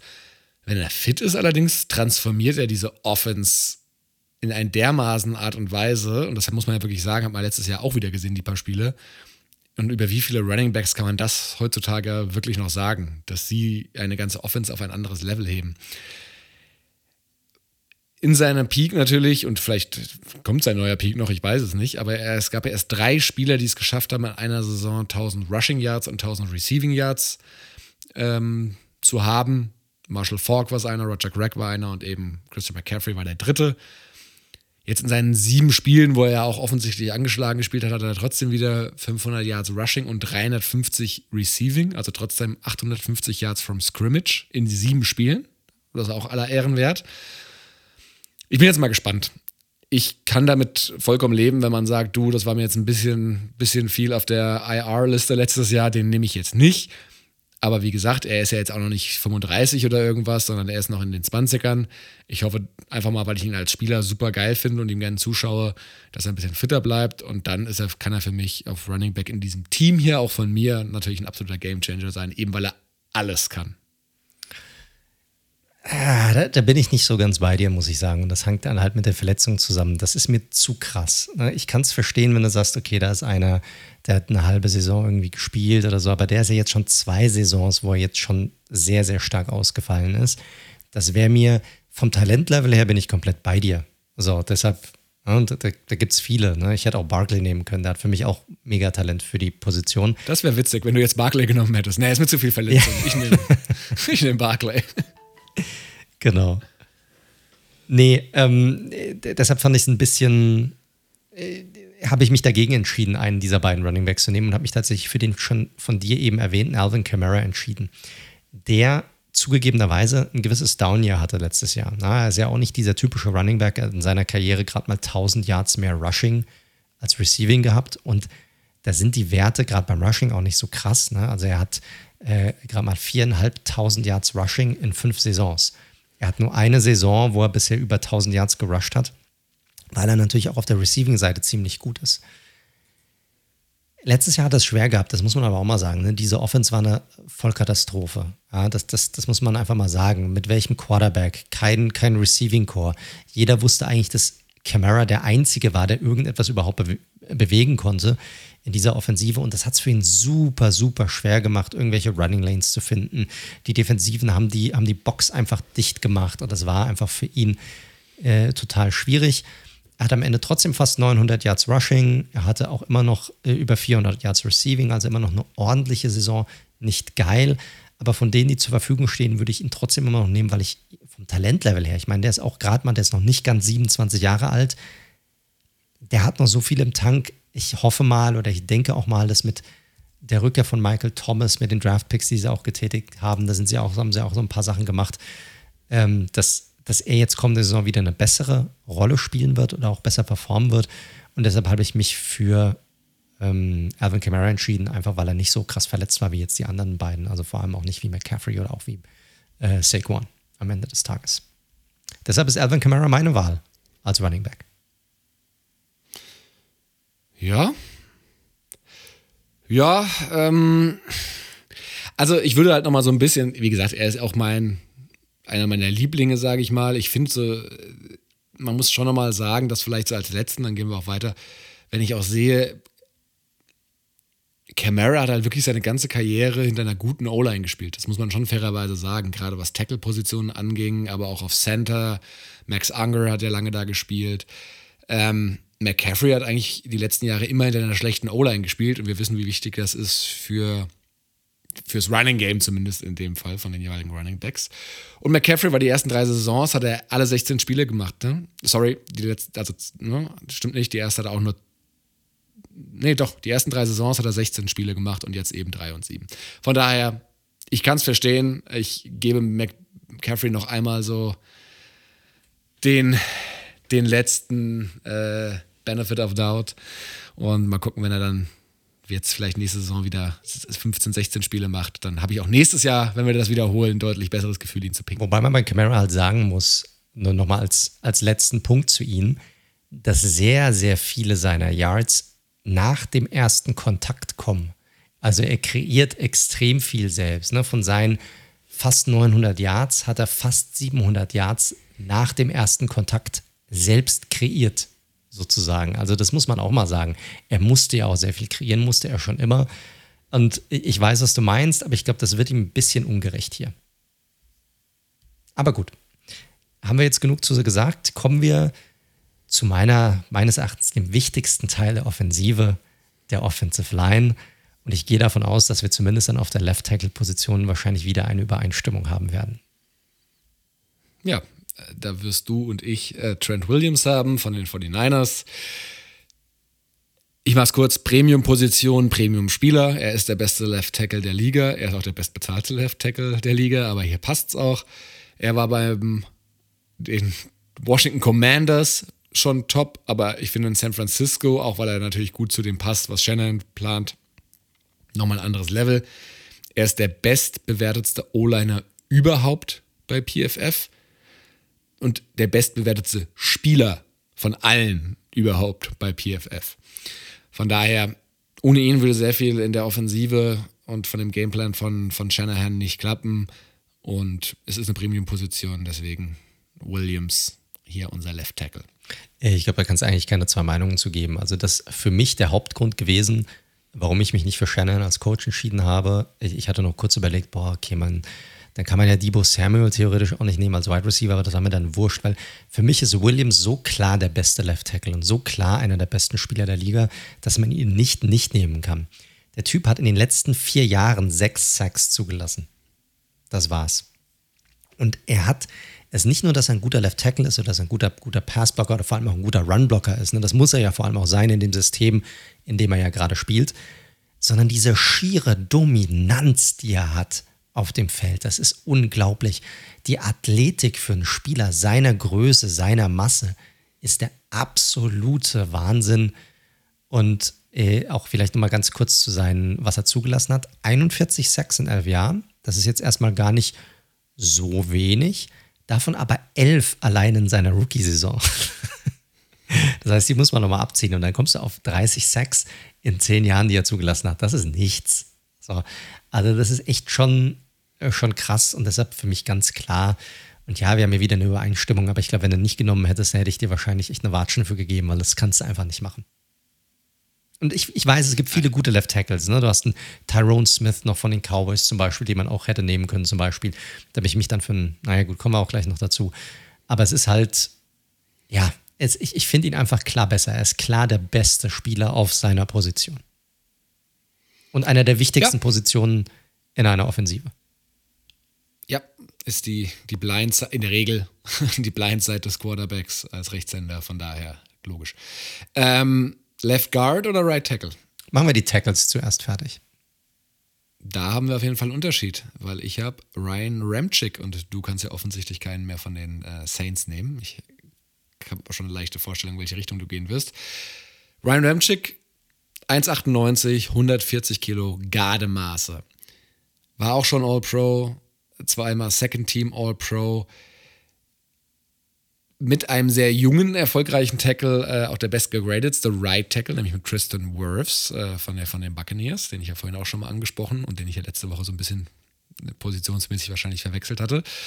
Ähm, das Einzige, was man ihm sagen kann, er ist letztes Jahr, aber das war wirklich das erste Mal, nach Woche 10 in einer 10 Verletzungen, also auch nichts Dramatisches, hoffentlich äh, ausgefallen und dementsprechend nur 10 Spiele gemacht. Aber ansonsten ist er eine absolute Bank und eine absolute Sinnbild an Konstanz und an Availability in den letzten Jahren.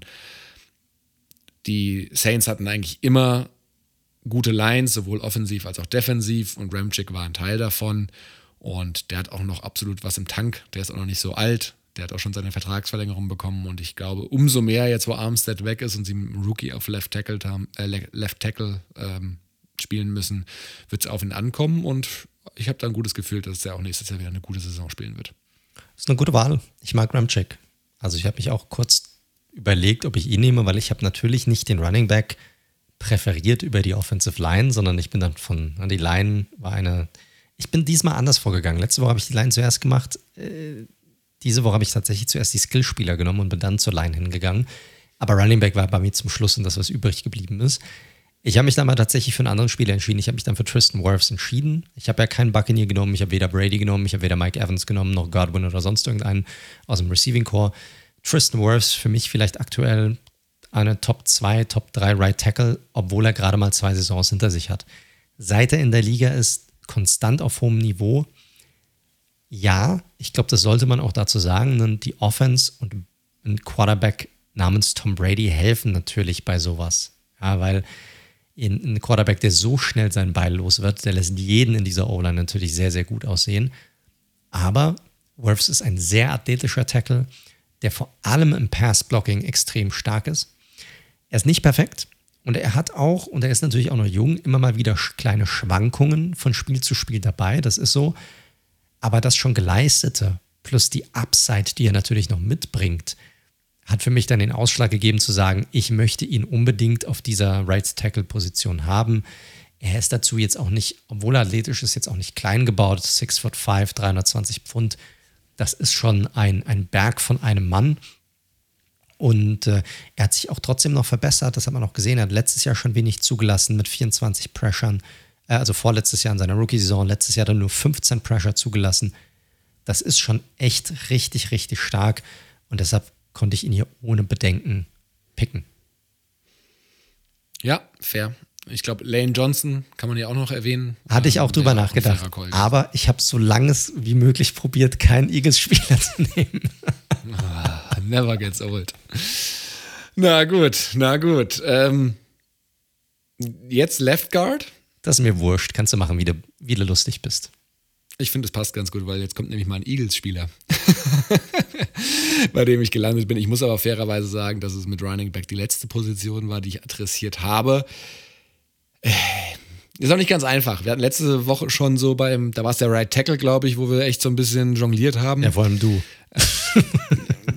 ich habe noch ein bisschen mehr jongliert sogar mit einem Nicht-Right Tackle. Ähm, es war für mich auch nicht ganz einfach am Ende, ähm, weil, wenn man sich so ein bisschen die, das letzte Jahr anschaut, jetzt auf Left Guard, auch keiner so richtig dominant war, beziehungsweise welche, die besser waren, wie ein Ali Mapat, spielen halt nicht mehr, sind retired. Ähm, Shaq Mason ähm, wäre auch noch eine Option gewesen, wobei der ist, der ist Right Guard, fällt mir gerade ein. Ich bin mit einem jungen Spieler gegangen, mit einem Eagle nämlich, mit Landon Dickerson. Ähm, ich hatte nicht so super viel Auswahl, ehrlich gesagt. Ich finde Dickerson, das war seine Rookie-Saison und ich finde, er hat es echt gut gemacht, zumal er im College Center gespielt hat. Er kam ja von Alabama, ähm, hat Left Guard gespielt, hat nur zwei Sacks zugelassen, war als Run-Blocker tatsächlich sogar unter PFF in den äh, Top 15 gegradeten. Also im Run-Blocking hat er schon echt einen guten Job gemacht. Im Pass-Blocking ähm, muss er sich sicherlich noch besser werden. Ähm, aber er ist noch ein super junger Spieler. Er geht jetzt auf einer neuen Position in seine zweite Saison. Und ich könnte mir das vorstellen, dass Dickerson sich wirklich zu einem der besseren Guards in der Liga entwickelt. Und ja, deswegen hier ein Eagle als Left Guard.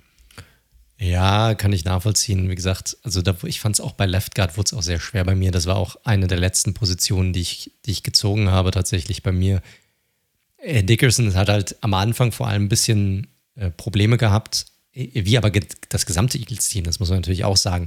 Das hat ihm sicherlich auch geholfen, dass man dann hinten raus oder ich sag mal zur Mitte der Saison diese Umstellung hatte auf das reine Running Game und gar nicht mehr so viel geworfen hat. Das muss man dabei bedenken. Deshalb finde ich das ein bisschen schwierig einzuschätzen, wie gut ist er denn wirklich jetzt auch in seinem Pass-Blocking und wie stark kann er das auch weiter ausbauen, wenn die, wenn sich Nick Sirianni mal dazu entscheiden sollte, ich will jetzt doch wieder eine andere Offense spielen, die ich eigentlich spielen wollte. Das wird man dann erst noch sehen. Aber wie das gesamte restliche Eagles-Team hat sich auch Dickerson hinten raus deutlich stabilisiert von seinen Leistungen her und das sah auch echt nicht verkehrt aus dann. Also da waren auch schon ein paar echt gute Spiele dabei, kann ich leider Gottes sagen. Ich habe die Eagles sehr häufig beobachtet und gesehen. Deshalb finde ich das okay von der, von der Auswahl her. Ich weiß nicht, ob meine, ich finde meine, ja, weiß nicht, ob die großartig besser ist. Ich habe mich für Andrew Norwell entschieden von den Washington Commanders. So, äh, I knew it, I knew it. das ja, wie gesagt, puh, ich meine, war verdammt schwer hier auszusuchen. Norwell war halt mal der heiße Scheiß zu seinen Panthers-Zeiten. Da war wirklich einer der besten Left Guards der Liga. Das auch nicht übertrieben, sondern war richtig stark. Konnte an diese Zeit, nachdem er dann aber zu den Jaguars gegangen ist, nie wirklich anknüpfen. Da ist natürlich immer die Frage, liegt es an dem Spieler, liegt es an den Umständen? Wir wissen, was für ein Dumpsterfire die, die Jaguars die letzten Jahre über auch waren. Trotz allem war nicht ein schlechter Guard in der Zeit, sondern war immer mindestens ein grundsolider Guard. Und gerade im Pass-Blocking jemand, der nicht wirklich viel zulässt, auch in den letzten Jahren. Jetzt kommt er natürlich zum Team, das ein bisschen anders aufgestellt ist, mit, eine, mit grundlegend normalerweise ordentlichen bis guten Offensive Line. also die Lines bei den, bei den Commanders ist, sind, sind generell relativ stark.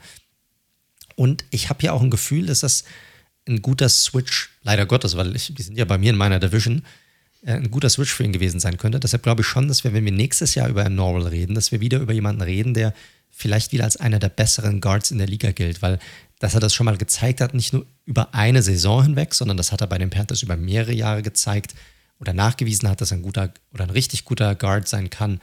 Ähm, wie gesagt, das hat er schon mal gezeigt. Deshalb Andrew Norwell ist mein Left Guard von den Washington Commanders. Ja, ich würde dich gerne bashen, aber es war tatsächlich auch mein ähm, Plan B, ehrlich gesagt. Deswegen ist es für mich vollkommen, vollkommen fein, vollkommen in Ordnung. Ja, mal gucken. Ist natürlich jetzt ein bisschen Projection. Er steht jetzt ein bisschen am Scheideweg. Ne? Geht es jetzt weiter in so ein, bleibt er Mittelmaß, sage ich es einfach mal so, oder kommt er nochmal in diese Top-Riege oder gute Riege zumindest rein? Das werden wir sehen. Mal gucken, wie ihm da das, der Tapetenwechsel so zu Gesicht stehen wird. Dann machen wir doch einfach weiter in der Line und gehen über die Mitte, über den Center. Gerne. Oh, und da habe ich einen Spieler von den Detroit Lions und zwar Frank Ragnow. Äh, hatte ich letztes Jahr auch, äh, 25 Jahre alt, äh, großer Dude, 1,96, 140 Kilo, ist seit 2008 äh, der drittbestbewertetste Center bei PFF, hat sich wirklich stetig weil man die Noten da schon auch mit Vorsicht genießen muss, gerade bei O-Liner. Ich habe nachher nochmal ein Beispiel in der Defense, wo ich nicht so vom, was ich gesehen habe und ansonsten so an Stats habe, nicht so ganz mitgehen kann. Aber hier ist er wirklich unter den Top 3 der bestbewertetsten Center bei PFF seit 2018 wohlgemerkt und er ist erst 25, hat sich stetig, äh, erst 26, ähm, hat sich stetig verbessert. Hat letztes Jahr nur ein, ein Viertel der Saison gespielt, muss man fairerweise sagen. Also ähm, da war es auch übrigens die Zehenverletzung. Bei Ramchick war es tatsächlich doch Knie. So, habe ich vorhin Quatsch erzählt. Ich glaube, Ragnar als Centerpiece in dieser O-Line, die mir mittlerweile bei den Lions richtig gut gefällt. Ich finde, die haben da mittlerweile echt ganz schön Qualität, auch junge Qualität in der O-Line. Jetzt, ähm, das wird auch einem, einem, Jared Goff zumindest nächstes Jahr noch weiterhelfen. Ragnar kann auch so ein bisschen ne, als Kommunikator da agieren.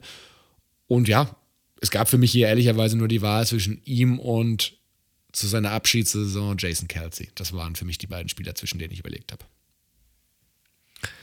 Ja, kann ich komplett nachvollziehen. Also Ragnar ist seitdem, äh, wurde ich glaube, war ein First-Round-Pick. Ende erster Runde wurde er mal gepickt. Ende erster Runde bei den Lions, das sagt man auch. Also ich glaube, 2021 irgendwie sowas wurde er gepickt. Er kann ich nichts gegen sagen. Hat ja auch einen fetten Vertrag bekommen, aber Vertragsverlängerung bei den Lions ist, äh, ich glaube auch, die machen da, gerade was die O-Line angeht, haben da einen richtig guten Job gemacht bisher, die Lions. Kann ich nachvollziehen. Und ich habe was gemacht, was eigentlich komplett gegen mein Inneres geht. Ich habe mich nicht für Ragnar entschieden sondern ich habe mich tatsächlich für Jason Kelsey entschieden, obwohl er ein Eagle ist, weil ich kann ihn einfach, ich habe ihn ehrlicherweise öfter, deutlich öfter spielen sehen über die Jahre hinweg, als jetzt einen Frank Ragnow. Und wenn man gerade so jemanden schon so lange gesehen hat, dann lernt man seinen Gegner sozusagen auch irgendwann mal so ein bisschen auch zu respektieren. Und ich glaube, das kann man bei Jason Kelsey definitiv.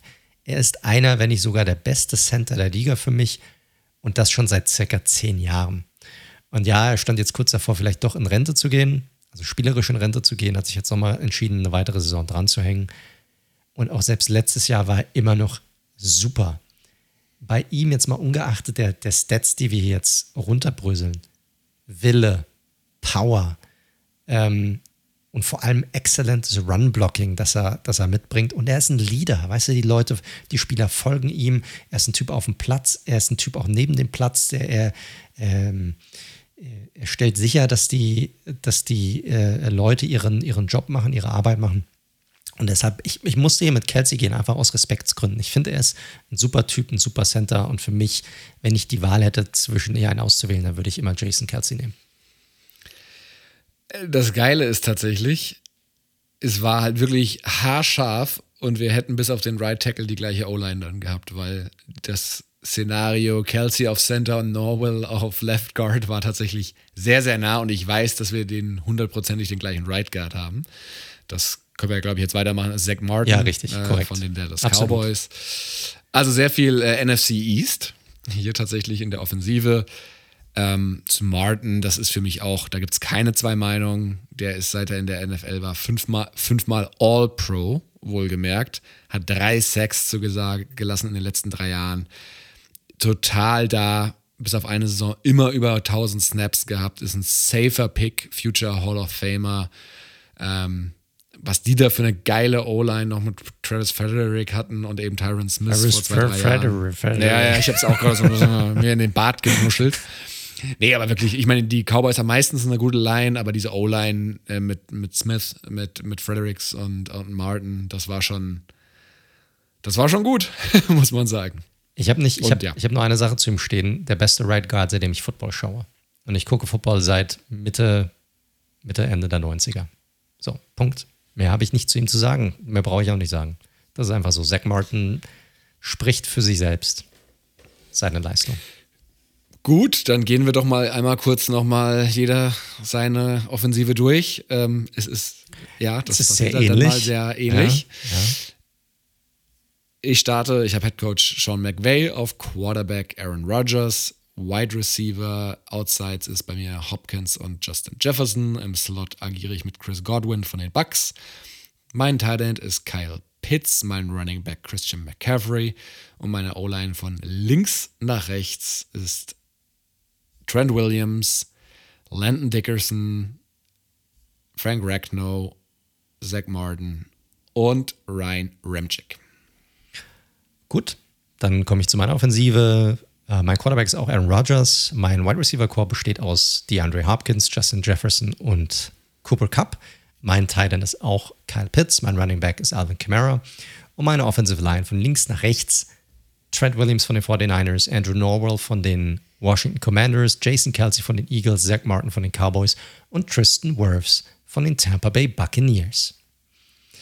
So, das heißt, wie viele Übereinstimmungen haben wir? Wide Receiver sind zwei, Tight End drei, Quarterback vier und dann Martin und Williams. Also sechs Übereinstimmungen haben wir. Das ist schon deutlich mehr als letzte Woche, muss man einfach sagen.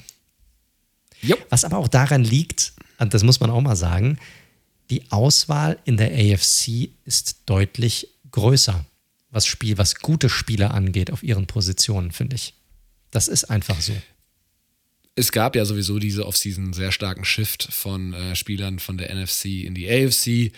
Auch Guard, das ist ja nicht so spektakulär, aber hier in Laken Tom, äh, Tomlinson konnten wir ja nicht nehmen, Connor, Connor Williams konnten wir nicht nehmen, beispielsweise. Das sind jetzt mal kurz zwei Namen, die auch unter anderem gewechselt sind von der AFC in die NFC, äh, von der NFC in die AFC. Von daher gucken wir mal, in der Defense äh, werden wir weniger Übereinstimmung haben, glaube ich. Da habe ich auch, also ich glaube, es gibt da ein paar, die sind nicht diskutierbar, aber ich glaube, ansonsten habe ich auch ein bisschen gemischt und habe da vielleicht nicht so das Erwartete immer gemacht. Ah, denke ich, wir werden es sehen. Wir werden es sehen. Ähm, ich fange ja an mit der, mit der Defensive. Und ich würde auch auf der Position anfangen, wo wir letzte Woche angefangen haben. Auch hier wieder die, ne, also Offensive ist ja klar, wir haben mit drei Wide Receivers gespielt und einem Tight End. Defensive ist auch immer noch die Sache. Hast du eine andere Formation als letzte Woche gewählt oder die gleiche? Eine andere. Oh, oha, okay. Ich habe tatsächlich die gleiche gewählt. Ich habe wieder eine 4-2-5er ähm, äh, Defensive, also mit vier Linemen, zwei Linebacker und fünf Defensive Backs. Welche Variante hast du gewählt? Klassische Base Defense. Also Vierer Front, eine 4-3 sozusagen und dann hinten mit ja, zwei Cornerbacks und zwei Safeties. Interessant, also du spielst mit drei echten Linebackern sozusagen.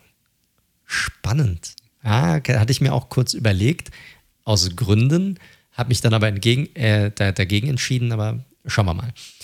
Ich fange mal bei der äh, Edge-Position an, auch wie letzte Woche. Ne? Das ist so ein bisschen eine Glaubensfrage. Was ist eigentlich wichtiger? Wie baut man seine Defensive aus, auf? Kommt man über die Line oder kommt man über die Secondary, also über die Cornerbacks? Also ja, brauchst du eher den Pass Rush, um unter Druck zu, zu setzen?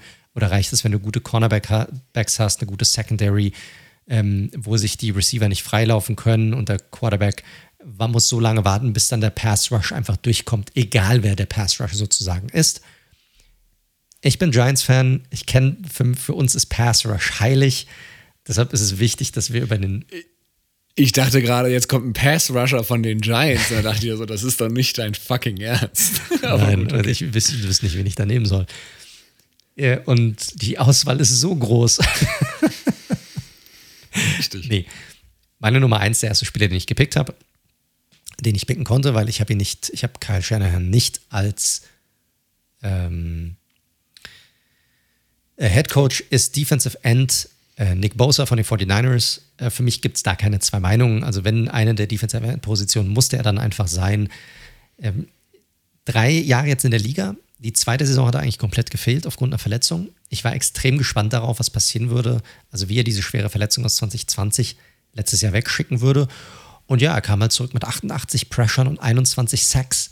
Kann man mal machen nach so einer schweren Verletzung, die er hatte. So. Er ist eine absolute Wucht. Er ist jetzt nicht, er ist athletisch stark. Er ist aber jetzt nicht so der Typ, der, keine Ahnung, eine 4-3 läuft mit 260 Pfund oder irgendwie sowas. Er ist, er ist nicht der Überathlet, aber er hat so eine Wucht, er hat so einen unglaublich krassen Motor und Technik und ansonsten kaum Schwächen sowohl im Pass Rush als auch im Run Game ist er, ist er stark. Deshalb gibt es für mich keine zwei Meinungen. Nick Bosa, meine, mein erster Pick hier auf der Defensive End Position von den San Francisco 49ers. Ja, können wir kurz machen, habe ich auch. Ist auch fast der ähnliche Text, auch von wegen, wie kommt er von der Verletzung zurück? Äh, ja, sehr stark. Äh, Sackzahlen hast du genannt. Äh, PFF zählt die Sacks, hatten wir schon mal gesagt, ein bisschen anders als ESPN oder NFL. Also bei anderen ist es vielleicht, wenn ihr schaut, 15,5 Sacks in der Regular Season und 4 in der Postseason. Und äh, noch vielleicht eine Ergänzung: 23 Tackle for Loss insgesamt. 23. Das ist Wahnsinn. Und wie gesagt, ich sage es immer wieder gerne, das werde ich auch gleich bei meinem zweiten Defensive End sagen. Das eine ist richtig guter Pass Rush, aber die sollten in der Regel auch ganz gut den Run verteidigen können. Und das können, kann ich bei mir auf jeden Fall sagen, können meine beiden Defensive Ends. Ja, ganz, ganz wichtig ist einmal die Verteidigung des Runs natürlich, aber auch wichtig, und ich mache jetzt mal mit meinem zweiten Defensive End weiter, ist für mich auch Flexibilität oder auf Neudenglisch Versatility, die ein Spieler irgendwie mitbringen soll. Und ich habe bei dieser zweiten Position bei Defensive End, ich habe sehr lange überlegt, wen ich hier nehmen soll. Wirklich sehr, sehr lange. Und ich habe mich dann für einen Spieler entschieden, der sich peu à peu von Saison zu Saison weiter verbessert hat. Und letztes Jahr so ein bisschen so seine Coming-out-Party hatte als Vollzeit-Starter. Und das ist Rashan Gary von den Green Bay Packers. 6 foot 5, fast 280 Pfund, kann auch sehr schön an der Line geschoben werden, außen, innen, sehr guter Runstopper, aber auch ein sehr guter Pass-Rusher. Letztes Jahr 87 Pressure, 12 Sacks. Er hatte die Saison davor 9 Sacks in einer Rotationsrolle, gemeinsam mit Zedarius Smith und Preston Smith und hat letztes Jahr einfach als Starter gezeigt, dass er eine absolute Wucht sein kann. Er hat ein bisschen gebraucht, um anzukommen. Er war ein sehr hoher Draft-Pick, erste Runde, Pick Nummer 12 von den Packers damals. Nach der ersten Saison hat man schon gedacht, und auch ich, ich hab, war, war ein Kritiker seinerseits, weil ja, mehr als Athletik hat er eigentlich nicht gezeigt. Aber bei ihm sieht man perfekt, dass Spieler auch mal, auch wenn sie mal hochgedraftet werden, dass man ihnen auch mal ein bisschen Zeit gewähren sollte, sich zu entwickeln und manche Spieler einfach ein bisschen länger brauchen als andere. Er war letztes Jahr, äh, letzte Saison, einer der besten Pass-Rusher in der Liga und ich glaube, die Packers haben hier alles richtig gemacht, Zedarius Smith gehen zu lassen, weil er ist, er bringt so viel mit, er bringt eine Dominanz mit und ich glaube, er ist, er wird sich noch weiterentwickeln in den nächsten ein, zwei Jahren. Also ich glaube, da wird noch deutlich mehr kommen.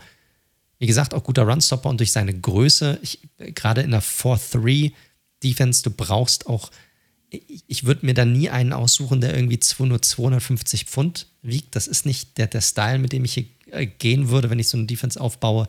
Er hat auch die Maße, die ich mag, dabei. Und deshalb Rashan Gary mein Defensive End Nummer 2. Edge Rusher Nummer 2. Mm, interessant. Also du hast ihn, ihn allgemein positiver als ich. Ich glaube, das hatten wir jetzt schon ein paar Mal, äh, das Thema, ehrlich gesagt. Deswegen nicht völlig überraschend.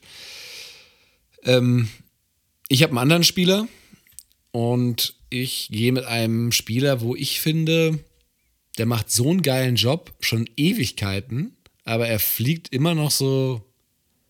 Er ist halt nicht so flashy und deswegen fliegt er so ein bisschen unterm Radar und das ist Cam Jordan von den Saints.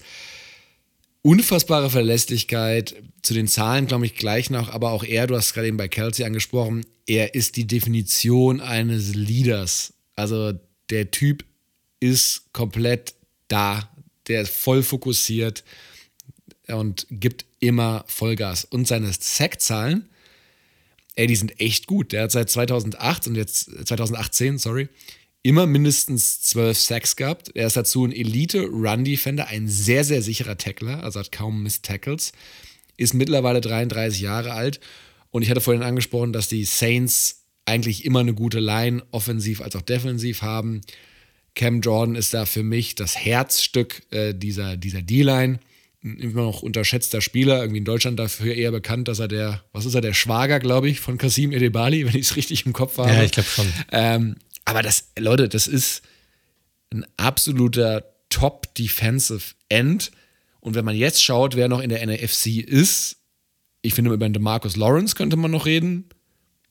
Mit leichten Abstrichen, aber der habe ich jetzt auch nicht länger drüber nachgedacht, auch nicht nach seiner Verletzung. Vielleicht könnte man noch über theoretisch über einen Chase Young reden oder, aber das ist eher ein Outside Linebacker, ein Shaq Barrett. Aber viel mehr kommen da jetzt nach dem Aderlass auch nicht mehr in Frage. Also, ja, oder sie, sie, sind halt verletzt. Ne? So ein Daniel Hunter hatte ich drüber nachgedacht, der gefällt mir auch ganz ja. gut. Der hat auch ein natürlicher 4-3 Defensive End eigentlich, aber der war jetzt Stimmt. auch viel verletzt und ist auch ein bisschen konstanzmäßig nicht, nicht sein Ding. Ähm, wenn er noch in der NFC gewesen wäre, dann hätte ich mich tatsächlich, ist er aber halt nicht mehr, hätte ich mich trotz seines Downies, ich würde mich immer für Khalil Mack entscheiden. Einfach ja. immer. Wenn er noch da gewesen wäre, ist er aber nicht. Äh, Robert Quinn hatte eine super Saison gehabt letztes Jahr, aber ich finde, das ist, ja, ich, ich sehe einfach, ich habe mich hier eher für die Zukunft entschieden. Lawrence war nie auf meiner Liste. Ich sehe Lawrence so oft spielen. Für mich ist er nicht, er hat nicht diese Dominanz. Er hat mal Spiele, da ist er super und dann hat er auch wieder mal Spiele, da ist er einfach nur average. Und, äh, aber ich kann Cam, gegen Cam John kann ich nichts sagen. Das ist ein super Typ, super Spieler, kann ich komplett nachvollziehen, dass du ihn genommen hast. Gut, dann gehen wir mal nach innen an der Line. Also wir bleiben an der Line. Ähm, einen Spieler von dir weiß ich hundertprozentig, bei Richtig. dem anderen wird es spannend. Ich musste ja ein bisschen mehr äh, freestylen. Aber leg mal mit der offensichtlichen. Ja, mein Defensive Tackle Nummer eins ist Aaron Donald. Ich, ich weiß gar nicht, was ich da groß zu sagen soll. Ne? Einer, wenn nicht gar vielleicht sogar der beste Defensive Tackle aller Zeiten. Äh, kann man einfach so sagen, klare Hall of Famer, hat jetzt endlich seinen Super Bowl gewonnen. Äh, auch im letzten Jahr wieder unglaublich. Ich glaube, 19 Sacks hatte er letztes Jahr. Äh, der Typ ist der absolute Wahnsinn, die schiere Dominanz, egal wo du ihn hinstellst, ist er einfach unglaublich gut. Einfach ein krasses Kraftpaket. Ja, mehr gibt es dazu nicht zu sagen. Ich glaube, wenn ich ihn nicht genommen hätte, hätte sie mich wahrscheinlich für verrückt erklärt. Also, das ist, das war der einfachste Pick von allen, war Aaron Donald. Ganz simpel.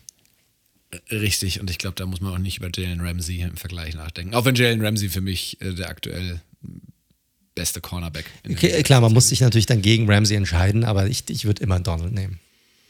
Und da vielleicht auch nochmal, ich würde generell schon sagen, also ich würde die Position des Cornerbacks per se natürlich höher ranken als die eines Defensive Tackles, aber, und das siehst du ja ähnlich, Aaron Donald ist auf so einem anderen Level, dass das hier nicht mehr ganz greift, weil er tatsächlich der beste defensive Footballspieler in der NFL ist. Und ich finde, mal gucken, was er jetzt noch die nächsten ein, zwei Jahre abliefert. Aber ich glaube, ich mutmaße, wenn seine Karriere vorbei ist, wird man eine Diskussion haben, ob er oder, oder Taylor der beste Defensive-Spieler aller Zeiten ist, ehrlich gesagt. So stark ist Aaron Donald.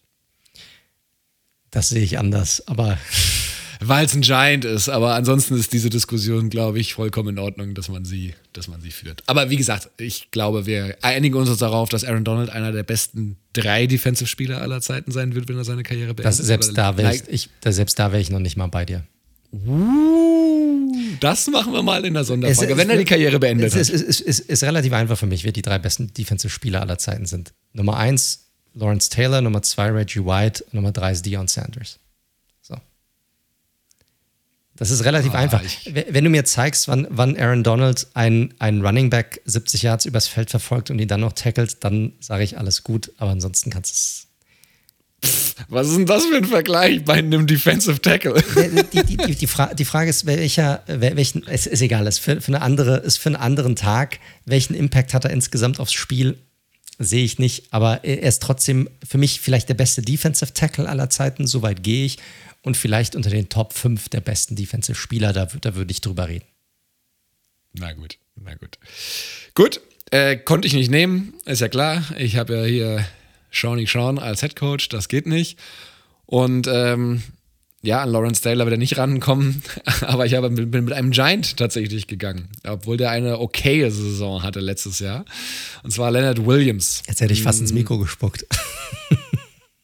Ist richtig. Also, ich habe gleich noch einen weiteren Defensive Tackle, der eher ganz klar bei dem Pass Rush kommt. Äh, Leonard Williams kann theoretisch beides. Also 6 foot 5, über 300 Pfund. Er hat die, die, nicht die letzte, sondern die Saison davor auch im Pass Rush durchaus zu überzeugen gewusst. Die letzte Saison war so so-so, würde ich mal sagen, kann man glaube ich sagen. Gegen den Run ist er aber immer noch stabil. Pass Rush auch. Er wird natürlich mittlerweile wie ein absoluter Top Defensive Tackle bezahlt und er muss jetzt auch mal ein bisschen, ich glaube, über das Potenzial bei ihm, was er so mitbringt, müssen wir gar nicht reden. Aber er, die Konstanz in seiner Karriere fehlt halt schon ehrlicherweise. Die letzte Saison war sicherlich die beste seiner Karriere. Ich finde, er muss zumindest zeigen, wie er bezahlt wird, dass er jetzt mal in diese Riege um Chris Jones, Cameron Hayward und die Forrest Buckner gehört, weil aktuell nach dem letzten Jahr wieder siedel ich ihn da nicht an. Ich finde, nach der letzten Saison, also davor, hätte man die Diskussion führen können. Aktuell sehe ich es nicht. Nichtsdestotrotz, es ist ja auch immer eine Frage der Alternativen. Ähm, und diese Übung könnt ihr ja gerne auch nochmal machen. Und auch der Defensive Front. Also stellt man da jetzt wirklich auch einen Vita Wehr, der ja ein klarer Nose-Tackle ist, da jetzt irgendwie rein? Ja, könnte man machen. Bin ich aber nicht mitgegangen und ähm, dementsprechend ist für mich hier Leonard Williams absolut noch ein, für mich logischerweise, sonst hätte ich es nicht gemacht, ein nachvollziehbarer Pick, weil ich jetzt auch nicht so viele bessere in der NFC sehe. Also generell mag ich den Spieler ja sehr, weil er ist ein Giants-Spieler. So. Ich mag aber Williams generell sehr, weil ich, ich bin da gar nicht bei dir. Ich finde, er ist sogar sehr konstant gewesen über seine Karriere hinweg. Was er, was er nicht so gezeigt hatte, war, dass die Sex, äh, also die, diese Sex-Statistik, aber eigentlich hat er sehr konstant, was die Pressures angeht, und das ist ja eigentlich das Wichtigste, eigentlich sehr konstant abgeliefert über die, über seinen, über, äh, eigentlich liegt er fast sehr nah beieinander über jede Saison, wie viel Pressures er kreiert. In der einen Saison finisht er immer mehr als in der anderen. Er war letztes Jahr nicht so stark wie in der Saison davor, aber wenn man sich das mal vergleicht, seine beiden Giants-Jahre, letztes, letztes Jahr hat er 8 Sacks gehabt, das Jahr davor 13. Also wir reden hier von 21 Sacks in zwei Jahren von einem Defensive Tackle. Das ist schon nicht wenig. Also ein 10,5 im Schnitt für einen Defensive Tackle. Ja, wird bezahlt, sag ich mal, wie, ein, wie jemand, der vielleicht auch 15 macht pro Jahr. Aber wenn du das jetzt vergleichst, wie viele Defensive Tackle eigentlich aktuell machen, die nur Run-Blocker sind, ne, wir haben DJ, BJ Hill letztes, äh, letzte Woche habe ich genannt, der nicht annähernd bisher das gezeigt hat, was, was Williams gezeigt hat, und der verdient schon über 10 Millionen im Jahr, dann äh, muss man so, glaube ich, mal so ein bisschen in Verhältnis setzen. Aber generell ist er ein super Allrounder und er bringt alles mit. Ähm, aber, und das finde ich ist ein sehr guter Übergang, das ist ein guter Übergang nämlich zu meinem zweiten Defensive Tackle. Er hat gerade in seinem ersten Jahr von einem Spieler sehr stark profitiert, der sehr viel Drecksarbeit an der Defensive Line wegnimmt oder abnimmt. Jetzt kommt ein Man-Crush. Jetzt kommt ein Man-Crush, ich wusste's. Und äh, du hattest Vita Wea vorhin genannt. Das ist für mich ein zu klarer Nose-Tackle. Der Spieler, der bei mir jetzt kommt, der kann beides. Der kann sowohl in der 4-3 super den zweiten Defensive Tackle geben. Du kannst ihn als Nose-Tackle auf, aufstellen. Der hat einen sehr guten Push an der Line der kann Double Teams aufnehmen, ist ein super Run-Stopper, super Run-Blocker. Und ich rede natürlich von Dalvin Tomlinson, der Defensive Tackle, der ehemalige Defensive Tackle der Giants, jetzt Defensive Tackle der Minnesota Vikings. Der ist darüber hinaus auch einfach ein super Typ, ein absoluter Leader, ist ein Spieler. Jede Line will so einen Spieler haben. Das meine ich gar nicht übertrieben. Das ist einfach, der macht, der macht alles, was er macht, hilft, damit alle um ihn herum besser aussehen an dieser Line. Und äh, er macht die Mitte einfach dicht, ist dabei auch slippery, also er kann sich auch echt gut lösen und hat ein bisschen Pass Rush im Petto über die letzten drei Saison hinweg, jede Saison jeweils vier Sacks und das so als, als Mix zwischen einem, einem Nose Tackle und einem normalen Defensive Tackle finde ich absolut in Ordnung und über seine Run-Stopping ähm, Capabilities oder Fähigkeiten müssen wir nicht, müssen wir nicht sprechen. Da ist er echt richtig, richtig stark. Und deshalb ist er das für mich so das fehlende Stück. Man kann nicht immer nur Pass Rusher haben und deshalb Devin Tomlinson neben dem Aaron Donald. Das wäre einfach, das wäre köstlich. Äh, rotiert natürlich viel, ne? Also der hat äh, die letzten Jahre immer nur äh, 500 bis 600 Snaps gespielt. Also Leonard Williams beispielsweise spielt über 800. Das stimmt. Da, hast, da hast du absolut recht. Das stimmt. Ja. Ist aber bei, bei den großen oder bei den ganz großen, dicken Jungs meistens so.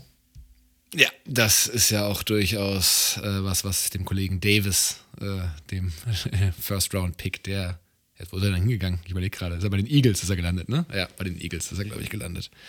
Ich weiß Oder es tatsächlich nicht mehr, um ganz ehrlich zu sein. Bei den Eagles. Ja. Ich glaube, ich bin mir relativ sicher, dass er bei den Eagles gelandet ist. Der Draft, das ist schon wieder zu lange her. Ähm, andere Richtung, Spieler, über den wir noch nicht so oft gesprochen haben, der aber eine richtig gute Saison hatte, und ich habe ja gerade eben mit Williams jemanden gesehen, der sowohl die Pressures hat, aber auch ein wirklich guter Run-Defender ist.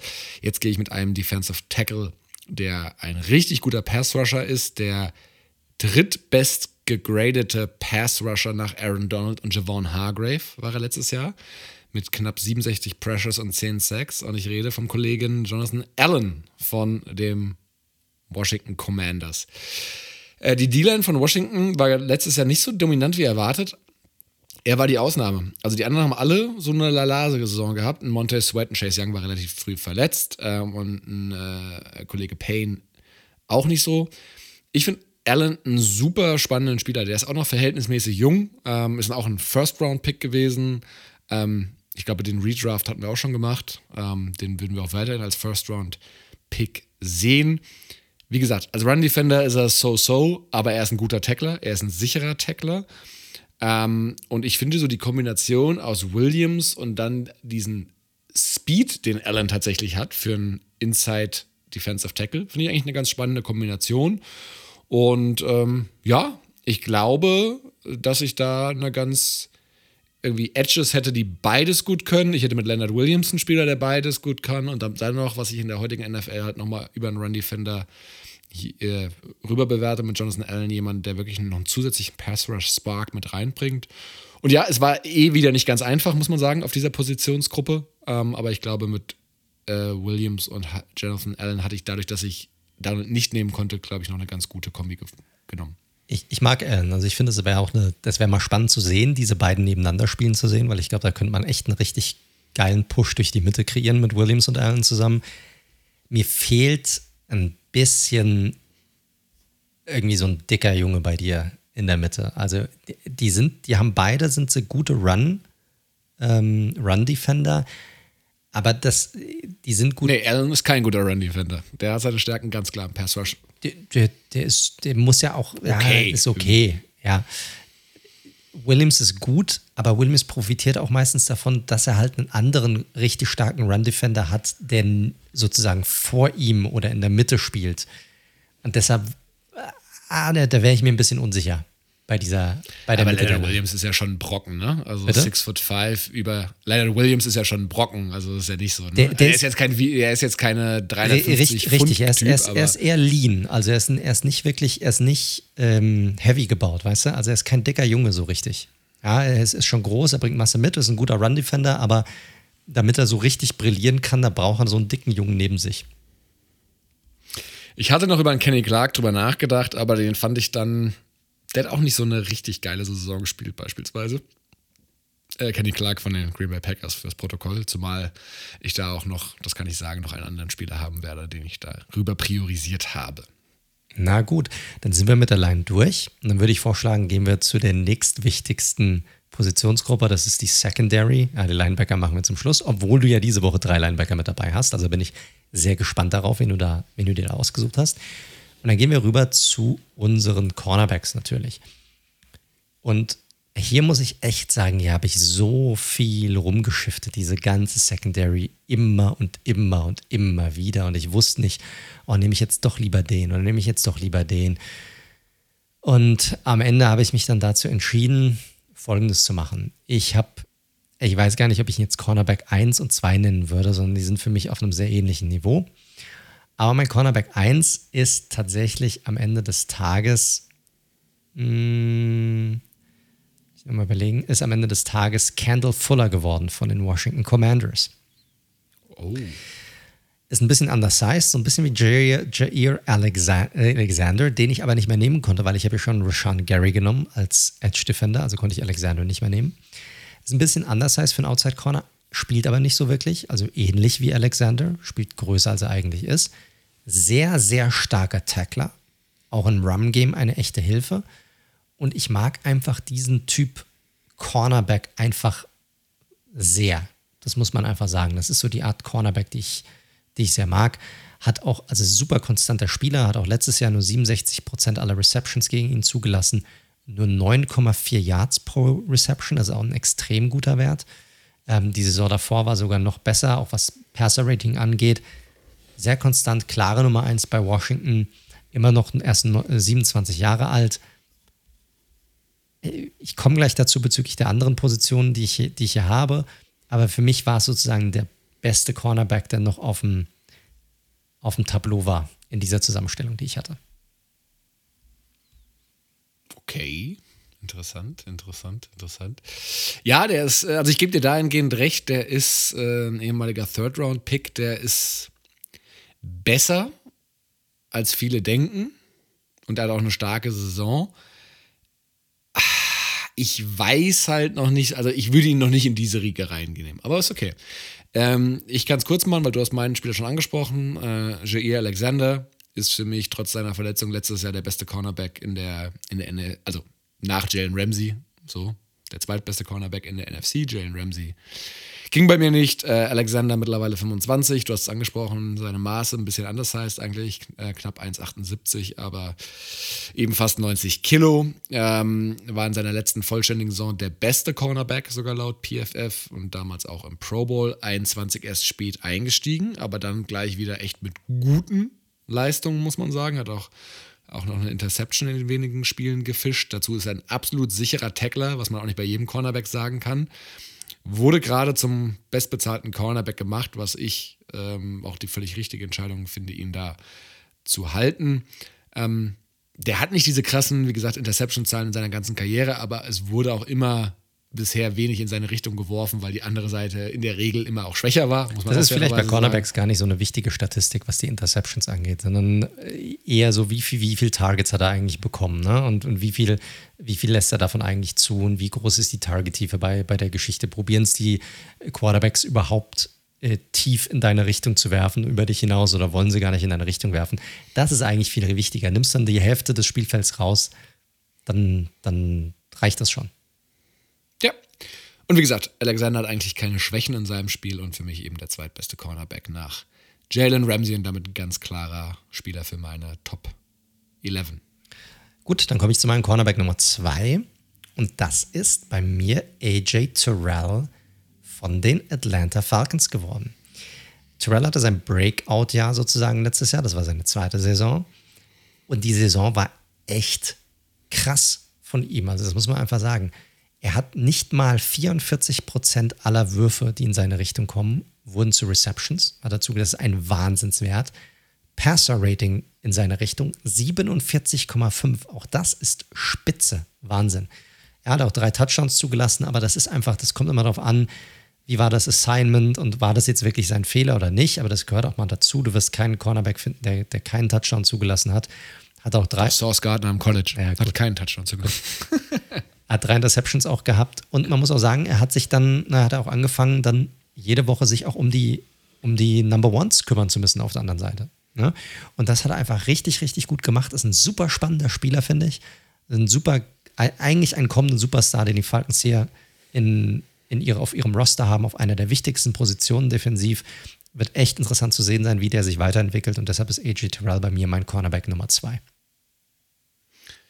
Ja, ist auch meiner Nummer zwei. Ähm, was kann ich noch hinzugeben? Ähm, drei Interceptions letztes Jahr, aber auch 13 Pass-Breakups. Also, das ist ein Spitzenwert. Er hat gerade mal 200 Yards insgesamt zugelassen. Falls ihr euch wundert, ey, Trevon Dix, was ist eigentlich mit Trevon Dix? Ich glaube, wir haben so die Einordnung von Dix schon ein paar Mal hier gehabt. Der Typ hat Millionen Interceptions gesammelt letztes Jahr. Der hat aber auch einfach mal über 1000 Yards zugelassen. Der ist halt ein absoluter Gambler und ja, der ist halt mal schwarz, mal rot, je nachdem, wie die Kugel halt rollt. Von daher wäre für mich keine Option. Einzige Manko kann man vielleicht auch mal bei sagen bei AJ Terrell. Äh, also Run Defender muss er sicherlich noch zulegen. Das ist jetzt nicht sein Super-Skill und das ist auch was, was zum, ich finde, wenn wir beim Edge Defender sagen, dass es dazu gehört, muss man es auch bei Cornerback sagen. Aber in Coverage äh, natürlich ein Topspieler schon. Äh, Alternative kann man noch mal nennen. Für mich vielleicht eher als für dich. Äh, Darius Slay hat auch mittlerweile wieder echt eine gute Saison hingelegt und ich finde, Slay gehört auf jeden Fall zu den vier, fünf besten Cornerbacks in der NFC. Ey, ich hatte auch über Slay nachgedacht. Ich hatte über Slay nachgedacht. Ich hatte natürlich über meine Giants auch nachgedacht mit Dory Jackson oder mit James Bradbury, der aber zugegebenermaßen jetzt keine wirklich gute Saison hatte letztes Jahr, den ich aber persönlich einfach sehr mag als Cornerback. Und auch über Slay habe ich nachgedacht.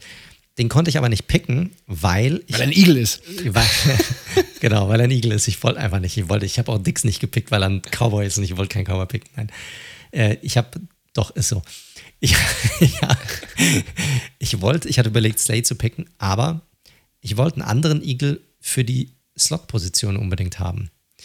Und da habe ich äh, Avante Maddox gezogen als Slot-Cornerback, der letzte Saison eine richtig, richtig starke Saison hatte durfte ich, konnte ich leider bezeugen, als NFC Eat, äh, Eat, äh, NFC Eat, das beste Essen in der NFC Eat, als NFC East äh, Watcher.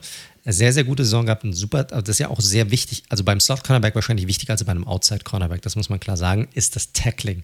Ja, Dion Sanders hatte ich vorhin angesprochen als einer der besten äh, drei Defensive Spieler, wahrscheinlich einer der Vielleicht konnte er gut tackeln, aber er hat es einfach nicht gemacht, weil er keinen Bock drauf hatte, im Grunde genommen. Musste aber als Outside Corner nicht unbedingt. Als Slot Cornerback ist es eine der wichtigsten Tugenden, die du oder Skills, die du haben musst, weil je besser du tackeln kannst, umso mehr kannst du die Würfe einschränken. Und ja, der hat letztes Jahr 75% aller Pässe zugelassen, was ich jetzt aber bei einem Slot Cornerback generell nicht schlimm finde, weil Slot Cornerbacks ist es ja, du hängst ja eigentlich immer hinten dran, du bist immer hinterher aus dem Slot weil das sind diese kurzen Pässe, kurze, kurze Routes. Wichtig ist, für wie weit diese Pässe gehen. Und da hat er einfach nur mal Yards pro Receptions 7,8. Das ist ein extrem niedriger Wert. Das heißt, wenn er Receptions zugelassen hat, dann waren die meistens für einen sehr geringen Gain. Normalerweise ist es bei Slot Cornerback so, dass sie auf jeden Fall in diesem äh, Double-Digit-Bereich liegen, also 10, 11 Yards plus. Und da hat er extrem stark abgeliefert, hat auch nur zwei Touchdowns zugelassen, hat auch noch eine, eine Reception. Für mich eine wirklich gute Saison gespielt letztes Jahr, Avante Maddox, und deshalb war meine Wahl hier in der, als Slot-Cornerback. Ich wollte ihn unbedingt da drin haben. Und deshalb ist bei mir zum Beispiel dann Darius Slay als Outside-Corner nicht aufgetaucht. Ja, äh, Maddox ist jetzt Slot Cornerback geworden. Ne? Der hat ja viel Outside vorher auch gespielt. Ich würde hier gerne nochmal sehen, dass er es nochmal bestätigt. Was jetzt generell die Leistung in der letzten Saison angeht, hast du vollkommen recht. Ich habe da mich dann, wie gesagt, ja eher für eine, mich für drei Linebacker entschlossen. Ich glaube, das machen wir dann jetzt nicht direkt danach, sondern eher in einem Rutsch dann bei mir, ähm, die ich dann irgendwie noch ein bisschen verlässlicher finde und mich deswegen für diese Defense dann, äh, diese defensive Formation entschieden habe. Dementsprechend, ich habe keinen Slot-Cornerback. Ist jetzt die Frage, machen wir mit den Safeties wahrscheinlich erstmal weiter oder und dann die Linebacker zum Schluss? Ja, würde ich genauso machen. Genau. Okay. Gut. Dann, aber leg trotzdem du nochmal vor äh, mit deinem. Hast du aufgeteilt nach Free Safety und. Richtig, und genau. Box ich habe es ähnlich gemacht okay. wie, wie letzte Woche. Also ich habe einen Free Safety, also einer, der da klar dafür da ist, den Quarterback zu lesen und, und zu gucken, dass er einen Teil des Spielfelds wegnimmt äh, und dann einen, ich sag mal, Linebacker-Safety-Hybrid. Ja, da gibt es ja Spieler, die da wunderbar in Frage für kommen. Äh, und mein Free Safety, ich kann ja diese Episode in der NFC nicht beenden, ohne nicht mal wenigstens einen Giants-Spieler hier mit reingenommen zu haben. Und mein Free Safety ist ein Rising Star, ist ein New York Giant und zwar Xavier McKinney. Ich finde aber unabhängig dessen, dass er ein Giant-Spieler ist, ich finde, er hat es auch absolut verdient, hier bei mir in diesem Team drin zu sein, weil wenn gesund, dann ist er für mich ein kommender Superstar, das habe ich schon echt oft erwähnt und er war ja in seiner Rookie, er war ein Second-Round-Pick von den Giants vor zwei Jahren, war verletzt in seiner Rookie-Saison und kam dann letztes Jahr raus und war der absolute Wahnsinn. Hatte fünf Interceptions, liest Quarterbacks extrem gut, hat ein Gespür für den Ball, tackelt extrem gut. Ähm, das Ding ist auch, er hat eigentlich fast nur weiter hinten gespielt, also in dieser Patrick Graham Defense. Also wird es auch interessant zu sehen sein, was er unter Wink Martindale machen wird. Also ich gehe davon aus, dass er auch viel öfter mal weiter vorne eingesetzt wird. Und er ist ja eher so aus dem College bekannt gewesen, so ein bisschen Schweizer Taschenmesser zu sein. Aber dass er ein verdammt guter Free Safety ist, das hat er letztes Jahr gezeigt. Fünf Interceptions, Passer-Rating von noch nicht mal 80 äh, in, in seine Richtung. Und ich wollte ihn unbedingt drin haben, deshalb habe ich zum Beispiel Leonard Williams vorhin nicht genommen in der, in der Defensive Line. Da, darüber hatte ich auch nachgedacht, aber ich wollte McKinney unbedingt drin haben. Und er ist mein Pick auf der Free Safety Position. Gut, ähm, ist vollkommen in Ordnung, weil ich habe einen äh, Spieler, der im Draft kurz nach ihm gegangen ist auf der Free Safety Position und der letztes Jahr nach meinem Begriff sogar noch eine bessere Saison gespielt hat und der auch schon einen Super Bowl Ring hat und das ist Antoine Winfield Jr. von den Tampa Bay Buccaneers. Was gibt es über diesen Spieler zu sagen? Ähm, der war letztes Jahr, also beiden Saisons, die er jetzt gespielt hat, einfach richtig gut und vor allem letztes Jahr gerade in Coverage als auch im Pass Rush, wenn er da so eingesetzt wurde, aber ansonsten auch ein klarer Free Safety, richtig stark und das auch in einer komplexen Defense. Also das, was der jetzige Head Coach Todd Bowles da spielen lässt ähm, bei den Buccaneers, ist durchaus jetzt nicht easy going, sondern das fordert den Spielern schon, schon viel ab in verschiedensten Teilbereichen, eben sowohl Coverage als auch Pass Rush als auch Tackling. Er hat keinen Touchdown zugelassen, zudem eben zwei Sacks und zwei Interceptions. Ähm, Tackling war, da muss man mal gucken, wo er da die Konstanz reinbringt, war in der Rookie-Saison gut. Letztes Saison hat er da ein paar Schwächen drin gehabt. Aber ich glaube nicht, dass das jetzt eine going forward längerfristige Geschichte ist. Ähm, er war für mich absolut in der Diskussion in der NFC, ähm, einer der besten Free Safeties der letzten Saison gewesen zu sein. Ich fand Marcus Williams noch besser, aber der ist, wie wir wissen, mittlerweile ein Raven. Und deswegen finde ich hier Winfield, der wie gesagt aus dem gleichen Draftjahrgang kommt, einen durchaus guten Pick. Ja, kann ich Und auch. Für den habe ich einen Linebacker geopfert, das kann ich jetzt schon sagen. Ah ja, dann weiß ich ja wen. Gut, kommen wir zu dieser, jetzt kommen wir zum zweiten Safety. Du hast ja einen klassischen Safety. Ich habe ja eher so eine Hybridrolle, obwohl ein zweiter Safety wahrscheinlich auch eher so eine Art Box-Safety, Strong Safeties ist ja meistens der Fall. Ich habe einen ganz interessanten Spieler, den ich normalerweise wahrscheinlich nicht gepickt hätte, aber der einfach wie die Faust aufs Auge in diese Position passt, weil er sozusagen seine Karriere auf dieser Position ja neu zum Leben erweckt hat. Und das ist J. Ron Curse von den äh, Dallas Cowboys. Spannender, flexibler Spieler, den Dan Quinn aus Atlanta mitgebracht hat zu den Cowboys. Viel in der Box unterwegs gewesen letztes Jahr, viel im Slot und teilweise tatsächlich sogar an der D-Line. Obwohl er jetzt gar nicht so die Masse dafür hat. Ne? Er ist 6 foot 4, das ist schon äh, über, oder über 1,90 groß, aber er wiegt nur 215 Pfund. Das ist natürlich sehr, sehr klein für die, für die Line. Hat aber trotzdem 11 Pressure und damit mehr als in seinen vier Saisons davor zusammen. Muss man auch erstmal hinbekommen. Zwei Interceptions, damit auch doppelt so viele wie zuvor. muss man auch erstmal hinbekommen. Seit vier Jahren. Sehr starker Tackler gerade spannend in Verbindung mit seiner, ich finde ihn gerade spannend wegen seiner Größe, weil er so groß ist. Das heißt, auch im Verteidigen von Tight Ends, die ja meistens auch eher eine, na, die sind ja auch größer, die bringen ja auch eher so irgendwo zwischen 6 foot 3, 6 foot 5 oder sogar noch größer mit. Sehr spannender Spieler, hat eine richtig, richtig starke Saison gehabt bei den Cowboys. Exakt genau in dieser spezifischen Rolle. Und deshalb habe ich mich hier für J. Ron Curse von den Cowboys entschieden. Äh, das überrascht mich etwas. Ich war sehr, sehr sicher, in welche Rolle du ihn gepackt hättest. Das hätte man nochmal diskutieren müssen, dass äh, der Honey Badger äh, eine der beiden Safety-Positionen bei dir begleitet. Bei mir geht es ja nicht mehr, äh, weil ich ja Cam Jordan habe. Okay. Ähm, Finde ich spannend, auch noch aus einem anderen Gesichtspunkt ich weiß noch nicht, ob ich es gut finde, ehrlich gesagt. Da muss ich gleich nochmal in der Gesamtheit drüber nachdenken. Ich mache erstmal weiter. Ich bin bei meinem Pick vom letzten Jahr geblieben. Und zwar bei Buda Baker äh, von den Arizona Cardinals. Ist wie bei vielen, es gibt ja auch Jalen Thompson, auch Vance Joseph lässt in Arizona eine flexible Defense spielen, wo die Spieler unterschiedliche Rollen haben. Du kannst, wenn man sich schaut, welche Anzahl der Snaps sie wo gespielt haben, bei weder bei Thompson noch bei Baker mittlerweile so hundertprozentig sagen, wer ist jetzt der klassische Free Safety und wer ist der klassische Box oder Strong Safety. Einfach weil die sehr variabel äh, agieren. Aber das ist ja noch eine absolute Qualität, weil du natürlich auch die Intelligenz brauchst. Baker ist ein absolut super Typ, ähm, smarter Spieler, High Character Guy, der war jetzt nie eigentlich der krasse Safety, äh, der seine Stärke vor allem in Coverage hat, hat aber brutal zugelegt. Ich weiß noch, als er verlängert wurde, war das der Safety, der den Riesenvertrag bekommen hat, ohne jemals eine Interception geholt zu haben. Interceptions hat er jetzt einige gesammelt in den letzten äh, drei Saisons. Ähm, jetzt auch zweimal All-Pro gewesen, Second Team All-Pro letztes Jahr. Also Buddha Baker hat sich wirklich zu einem der absolut besten, ich sage jetzt einfach mal Safeties, weil die Einordnung äh, Free oder Box Safety macht da wenig Sinn, der NFL entwickelt und deswegen bleibt er auch in Jahr zwei bei mir äh, ja, in meiner defensiven Top 11. Ich habe übrigens, ähm, kann ich komplett nachvollziehen. Ist, ein, ist ein sehr guter Spieler, super interessanter Spieler. Bei äh, Curse habe ich übrigens Schwachsinn erzählt. Der kam ja gar nicht aus Atlanta, sondern war ja vorhin in Detroit, war davor in Minnesota, also hat mit Atlanta eigentlich gar nichts zu tun gehabt. Äh, trotzdem hat er seine Karriere natürlich ähm, neues Leben eingehaucht sozusagen. Ja, aber es gab ja das Keanu Neal, ne? War ja Richtig. Äh, von Atlanta. Genau, genau, das habe ich gerade so im, im, Kopf ein bisschen verwechselt gehabt, sorry. Gut, dann kommen Gut, wir doch zu den ähm, Linebackern, von denen du ja einen mehr hast. Vielleicht willst du den ja übernehmen. Äh, ja, vielleicht mal ganz grundsätzlich, ne? Linebacker.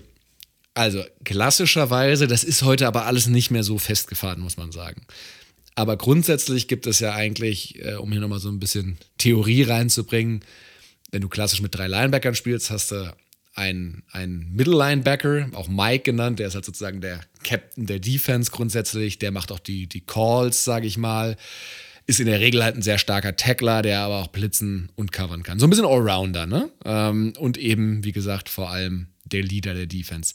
Dann gibt es ja noch einen Weakside Linebacker, einen sogenannten Will, das ist die Seite, wo nicht der Tight End ist in der Regel. Der hat in der Regel seine Stärken in Coverage, kann man es jetzt mal, ne? Ganz grundsätzlich. Ist halt oft dafür zuständig, sage ich mal, den Slot-Receiver so ein bisschen im Auge zu behalten. Ähm, und dann gibt es ja auch einen Strong-Side. Äh, einen, einen sogenannten Sam, der halt oft auf der Seite oder der grundsätzlich auf der Seite des Titans steht und Pass-Rush-Skills hat. Das ist aber alles nicht mehr so ganz hundertprozentig fixiert, was sowohl, sage ich mal, die Assignments angeht, wie es jetzt vielleicht vor einer NFL vor zehn Jahren war. Ne?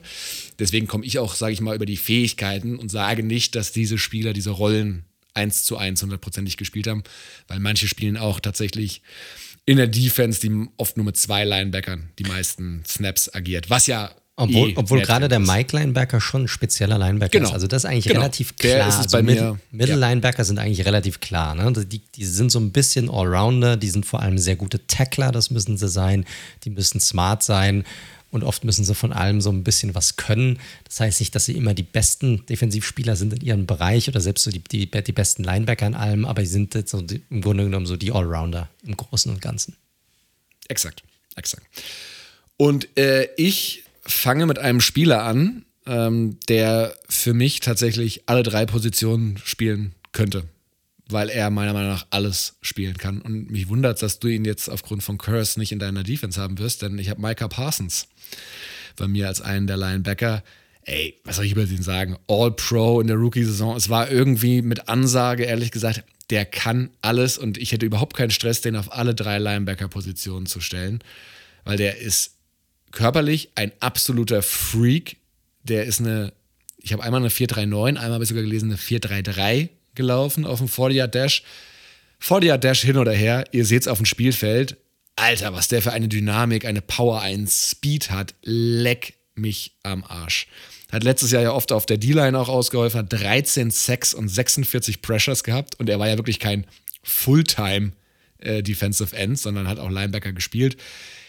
Ist jetzt bei mir, da habe ich so ein bisschen geschoben jetzt, weil ich, wie gesagt, er kann alles, äh, hat bei mir sozusagen die Rolle, die ich eigentlich für Lavonte David als Weakside Linebacker äh, geschoben habe. Also ich habe ihn quasi gar nicht auf der Strong Side eingesetzt als Pass Rusher.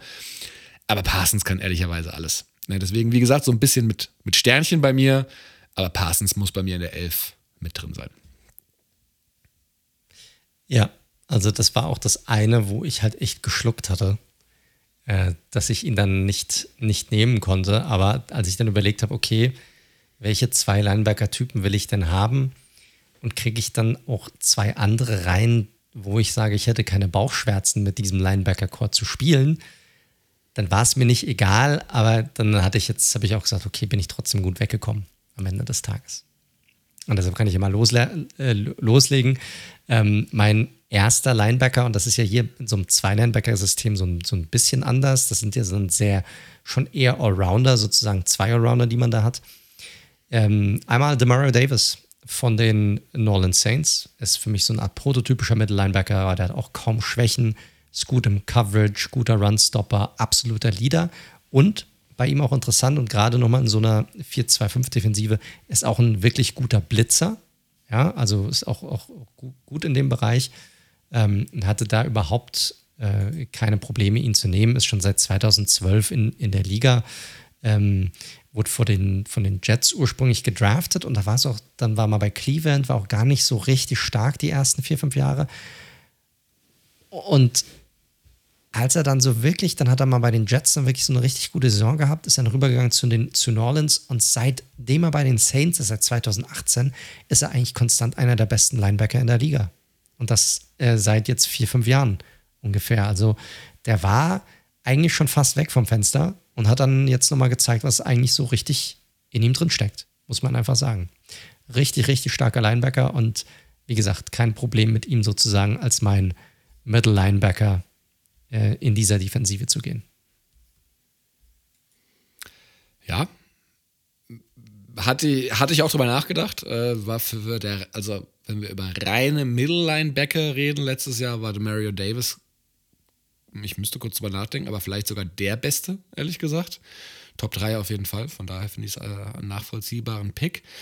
Ich habe äh, bei mir auch einen klassischen Middle-Linebacker und zwar Eric Kendricks von äh, den Minnesota Vikings. Der hatte letztes Jahr, kann man ganz offen sagen, kein gutes Jahr, ganz klar.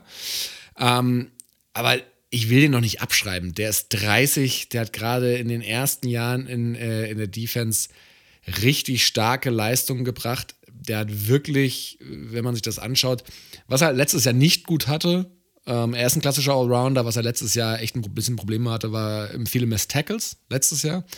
Ähm, ich finde ihn aber ansonsten äh, über jeden Zweifel erhaben. Der hat richtig starke Coverage Skills. Der ist in dieser Vikings Defense und die Defense haben ja oder die Vikings haben ja einen sehr hohen Wert auf ihre Defense gelegt. Ähm, war er das klare Herzstück und eben der, der Mike, der, der klare Communicator da in der Defense.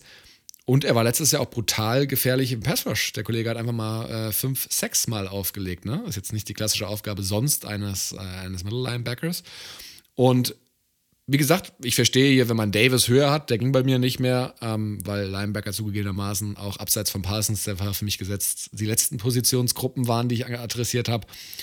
Ich finde, Kendricks ist immer noch ein super äh, spannender Spieler und ich glaube, ich bin jetzt mal gespannt, wie er unter neuem Coaching-Staff ähm, agieren wird und was wir da von ihm jetzt erwarten können im kommenden Jahr. Ja, es ist ein spannender Spieler, das ist ein Spieler, den ich immer mochte, der natürlich auch generell diese Mike Zimmer die Defensiven aus Minnesota sind ja normalerweise eigentlich immer wirklich gute Defensiven gewesen. Da hat er über Jahre hinweg dazugehört, also hat er auch seinen Anteil dran gehabt. Ist ein spannender Spieler, weil er auch ein wirklich guter Allrounder eigentlich ist. Auch, auch im Coverage gut, was natürlich auch, auch immer interessant ist, spannend für so einen äh, Mike Linebacker.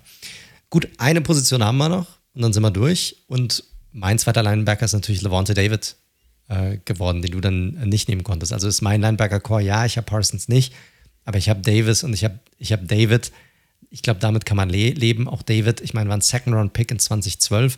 Also ich gehe komplett mit Erfahrung auf der Linebacker-Position. Äh, und ist seitdem einer der besten Linebacker der Liga. Dürfte am Ende auch Anwärter auf die Hall of Fame sein. Also bin ich mir sogar relativ sicher, dass er die, dass er die hinbekommt.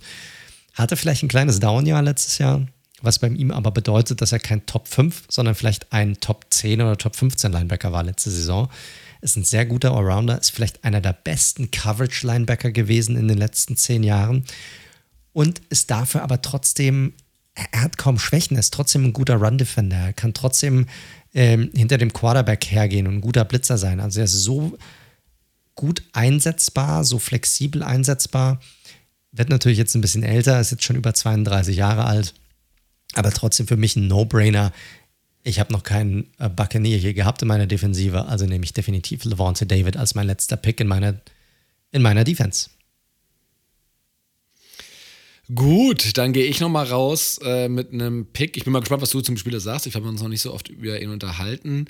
Ich hatte vorhin mal angesprochen, wo ich finde, dass die PFF-Grade und das, was ich so von ihm wahrnehme, auch wenn ich jetzt nicht, äh, abgesehen für unsere Zusammenfassung, jetzt äh, jedes, jeden Snap der, ähm, der, der Chicago Bears mir anschaue, aber wo ich finde, wo Note und das, wie er auch in der Liga gesehen wird, und da komme ich gleich noch zu, nicht zusammenpasst, und das ist Raquan Smith. Ist kein klassischer Strongside-Linebacker, ist aber einer, der absolute Pass-Rush- Skills hat. Der hat schon 15 Sacks, seit er in der Liga ist und ist noch so ein ja, Mittelalter-Linebacker, würde ich mal sagen. Ist jetzt klar, bis seine fünfte Saison müsste er jetzt gehen. Und Tackling und Pass-Rush-Skills sind ganz klar da. Tackling-Maschine, 400 Tackles in vier Saisons, äh, 15 Sacks eben. Der hat Power, der hat Speed, also 4.5 ist er gelaufen vor der Dash. Das ist nicht langsam für einen Linebacker. Auch wenn die ja immer schneller und schneller werden. Das ist ja mittlerweile absurd, äh, was auf der Position da abgeht sagt man ja manchmal, dass die Linebacker fast die besten Athleten, reinen Athleten sind tatsächlich auf dem Feld. Wie gesagt, bei PFF ist er irgendwie nie gut gegradet, ehrlich gesagt. Aber Teil der Wahrheit ist halt auch, der war halt im Second Team All-Pro 2020 und 2021. Ähm, und das matcht auch deutlich mehr mit dem, was ich so sehe, wenn ich die Chicago Bears Defense ansehe. Weil da finde ich, ist ein absoluter Difference Maker. Und ich könnte mir hier auf der wie gesagt, die Assignments sind nicht mehr so starr wie früher, aber ich kann mir sowohl auf der Middle-Linebacker-Rolle als auch auf so einer Strong-Side-Linebacker-Rolle sehr gut vorstellen. Und ich mag den Spieler. Ich finde es ein super Spieler. Und wie gesagt, hier gehen mal PFF-Grade und meine Wahrnehmung deutlich auseinander. Bin ich bei dir. Er war aber noch nie ein guter Run-Defender, war noch nie. Also das ist so ein bisschen ja. das Ding. Das bringt ihn in seiner Benotung bei PFF immer runter. Das muss man auch klar sagen. Er ist nicht so der, er, er hat halt diesen, er hat einen mega Speed drauf, hat eine total gute Energie. Ist, ich finde ihn auch Coverage echt spannend als, als Spieler, ein super Tackler, viele Highlights auch dabei bei ihm. Aber er war halt noch nie ein wirklich guter Run-Defender und das bringt seine Benotung dann bei, bei Pro Football Focus halt immer irgendwie nach, nach unten. Und deshalb ist er nie unter den besten Linebacker dabei. De facto ist er einer der besten Linebacker der Liga. Definitiv. Absolut. So. Gut, dann sind wir uns ja ähm, da in jedem Fall einig. Dann lass doch mal deine Defense durchgehen. Gehen wir nochmal durch. Also meine Defensive Line besteht aus Nick Bosa von den Niners, Rashawn Gary von den Packers, Aaron Donald natürlich von den Los Angeles Rams und Dalvin Tomlinson von den Minnesota Vikings. Gehen wir weiter an, in die Secondary. Meine Cornerbacks sind Kendall Fuller von den Commanders und AJ Terrell von den äh, Atlanta Falcons. Mein Slot Cornerback ist Avante Maddox von den Eagles. Mein Free Safety, Xavier McKinney von den Giants. Safety Linebacker Hybrid bei mir, J. Ron Curse von den Dallas Cowboys. Und dann mein, äh, meine beiden Linebacker äh, sind Demario Davis von den Saints und Levante David von den Tampa Bay Buccaneers. Gut. Ähm, Defensive Ends Cam Jordan und ebenfalls Nick Bosa. In der Interior habe ich Leonard Williams von den Giants und Jonathan Allen von den Washington Commanders. Die Linebacker sind bei mir Raquan Smith, Eric Kendricks und Micah Parsons von den Cowboys. Ich, Cornerback. Ich, ich glaube, ganz, ganz ehrlich, deine Defense wäre wild mit diesen drei Linebackern. Ich glaube, da wird es wild und chaotisch zugehen. Ich, ich habe es mir jetzt nochmal angehört, als es nach und nach gesagt hat. Ich so, boah, ey, das, das könnte, ich glaube nicht, dass das gut zusammenpassen würde, ganz ehrlich nicht. Kann ich mir nicht vorstellen. Ich glaube, die, die würden rumrennen wie Hühner, so. wie Hühner ohne, ohne ihre Köpfe. Aber es wird Spaß machen zuzusehen. Ach du Gott, oh Gott, oh Gott, oh Gott. Das, ich weiß gar nicht warum, weil ehrlicherweise äh, Kendricks spielt genau auf seiner Position. Parsons hat schon so viele verschiedene Positionen schon gespielt und kann auch beides. Und über Raccoon Smith haben wir auch gerade geredet, ja. Es sind halt viele Highlight-Spieler, ehrlich gesagt, drin. Ähm, Cornerback sind bei mir Jair Alexander und AJ Terrell, sehr jung aufgestellt, ebenso wie meine restliche Secondary mit und, äh, Antoine Winfield Jr. und Buda Baker. Ähm, ja, also ich finde meine Defense tatsächlich gut. Sehr gut sogar, ehrlich gesagt. Es gibt ein paar Spiele, auf die musste man verzichten. Ne? Fred Warner mag ich sehr, sehr gerne, aber ähm, da schlägt halt einfach Position, Bosa, ähm, Positionsgruppe eben. Richtig. Ja, eben den Linebacker. Deswegen ist Fred Warner da leider keine Option gewesen. Ähm, interessant, dass ein Tyron Matthew bei beiden nicht drin ist. Das hat mich dann doch gewundert. Ähm, wenn man es so in der Summe zusammenfasst, äh, du wirst wahrscheinlich anderer Meinung sein. Ich finde deine äh, deine Offense einen Tick besser. Ähm, finde meine Defense aber dafür einen Tick besser, weil ich mit deiner Secondary ehrlicherweise nicht hundertprozentig konform bin. Aber so soll es ja sein. Wir hatten ja genug Übereinstimmung. Also, das, das, ist ja das Ding. Ich glaube, meine Line ist besser als deine. Und ich glaube aber, deine Secondary ist, ist, ist, besser als meine. Und bei den Linebackern, du hast mehr Highlight-Spieler. Ich habe bessere Allrounder, finde ich, als du. Das ist dann so, ich finde, der Linebacker-Core ist das, wo dann wo es dann ausmacht. Weil ich finde, meine Line ist sowohl im Pass Rush als auch im Run-Game besser, äh, Run-Stopping besser als deine. Ich glaube, du hättest halt dort zu. Bitte? du hast halt Aaron Donald. Ich habe halt Aaron Donald, genau. Und du hast halt, ja, du hast halt Allen. Ich, ich glaube nicht, dass du. Gegen dich würde ich einfach nur den Ball laufen lassen, konstant. Und dann wäre deine Secondary wäre dann scheißegal. Wo, ja, aber das passt ja. Du hast ja Pete Carroll als Head Coach. Richtig, da schließt korrekt, sich ja der Kreis. Mal, das passt doch. Kannst du ja schön mit einem deiner 12 äh, Running Backs schön die ganze Zeit laufen und dann schraube ich dich im Passing Game auseinander. Und dann haut dir Micah Parsons und Raquan Smith hauen dir noch die Sex um die Ohren. Genau. Von den Linebackern. Da brauche ich noch nicht mal mit Nick Bosa anfangen. Ja, Zerpflücke ich dich in der Luft. Aber das ist doch schön. Leute, lasst gerne mal äh, wir werden es ja dann nochmal posten. Dann lasst gerne mal da, wie ihr so entschieden hättet. Ich bin auch sehr gespannt, weil, wie gesagt, ich finde die Headcoach-Position, die ist halt so entscheidend fürs weitere Vorgehen. Ne? Also, weil wir hatten ja auch ein paar gesehen, wo ich das Gefühl habe, die am Headcoach mehr oder weniger hinten raus, ehrlich gesagt, so nach dem Motto, wer ist jetzt noch übrig?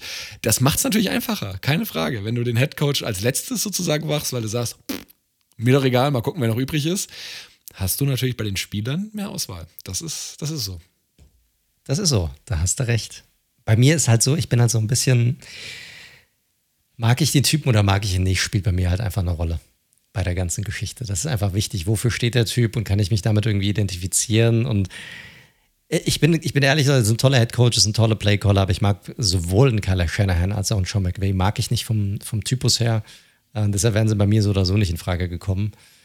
Und jo, dann habe ich mich halt für den entschieden, wo ich glaube, das macht noch am meisten, am meisten Sinn mit den Spielern, die dann noch da sind, so in Verbindung zu bringen. Aber gut, sagt uns gerne unsere Meinung. Wie gesagt, unsere Social Media Kanäle kennt ihr mittlerweile. Bei Twitter redzone underscore live oder auch bei Instagram redzone.live. Sagt uns gerne in den Kommentaren zu der jeweiligen Folge.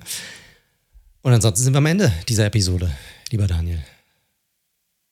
Hat traumhaft. Traumhaft. Hat, traumhaft. Hat, hat Spaß gemacht, wieder diese kleine Übung, die wir, die wir letztes Jahr gemacht haben oder die wir letztes Jahr eingeführt haben, dieses Jahr noch ein bisschen ausgefeilter eingebaut. Wir, wir haben auch schon währenddessen wieder neue Ideen gehabt, wie man es vielleicht sogar hätte noch besser machen können. Vielleicht machen wir das dann nächstes Jahr äh, und ändern es dahingehend nochmal ein bisschen, bisschen ab, aber das wollen wir natürlich jetzt noch nicht verraten. Da müsst ihr einfach noch mal ein Jahr zuhören, dann, dann wisst, ihr, wisst ihr Bescheid. Äh, oh, das ist ein toller Teaser. hört, gerne mal, hört gerne mal bis zum Juni nächsten Jahres durch. Wahrscheinlich haben wir dann vergessen, welchen kleinen, kleinen Twist wir noch reinbringen wollten. Richtig, nicht mehr auf der Liste. Oh, wollten wir das nochmal machen? Okay. Ähm, gut, Leute, ihr Red Zone Football Podcast. Ihr findet uns auf allen gängigen Podcast-Plattformen über Spotify, Apple Podcast, Google Podcast, Podcast Addict, dieser Stitcher, ihr nehmt. Wir sind da drauf. Falls es euch gefallen hat, dann drückt heftigst den Abonnieren-Button, drückt die Bimmel bei, bei Spotify und, und was auch immer. Falls ihr uns unterstützen möchtet, dann könnt ihr das gerne tun und zwar am besten, indem ihr eine positive Bewertung hinterlasst. Schickt auch Geld, ist auch okay. Danke. Daniel macht den Rainmaker mit seinen Händen gerade. Nee, ähm, hinterlasst gerne eine, äh, eine Bewertung auf äh, Spotify oder Apple Podcast oder wie immer da, wo man, da, man das auch machen kann. Da würden wir uns sehr freuen drüber. Vielen Dank auch schon an alle, die das äh, getan haben. Und äh, ja, Social Media Kanäle hatte ich schon. Ansonsten, ja, bedanke ich mich natürlich bei euch allen da draußen, dass ihr diese Woche wieder mit dabei wart und zugehört habt. Und bedanke mich natürlich auch bei dir, lieber Daniel, dass du diese Woche auch wieder mit am Start warst. Sehr, sehr gerne und ich bedanke mich auch bei äh, einem langjäh langjährigen, kann man ja mittlerweile sagen, Zuhörer Chris, der uns ja mittlerweile bei Twitter auch immer sehr gerne empfiehlt, äh, was für Podcasts man noch hören könnte über Football. Das freut uns natürlich auch sehr, wenn ihr da bei Twitter einfach mal sagt, muss nicht bei Twitter sein, kann auch Sagt's weiter. sein. Sagt's, Sagt's weiter. weiter. Schreit es in die Welt. So ist es. So ist es. So ist es. Es wollen noch mehr Leute unsere Mobilitätsgeschichten und verpasste Zuggeschichten und äh, wenn wir uns bashen, für welche Spieler und Headcoaches wir genommen haben, hören. Das müssen noch mehr Leute hören. Unbedingt, unbedingt. Gut, Leute. Ja, ansonsten hoffen wir natürlich, dass ihr eine geile Woche habt. Wir werden uns nächste Woche wahrscheinlich ein bisschen früher hören. Wahrscheinlich nehmen wir schon am Montag auf. Müssen wir mal gucken, wie wir es machen. Aber definitiv wird es nächste Woche eine Folge geben. Und dann ähm, natürlich wie immer, bleibt gesund und bis zum nächsten Mal.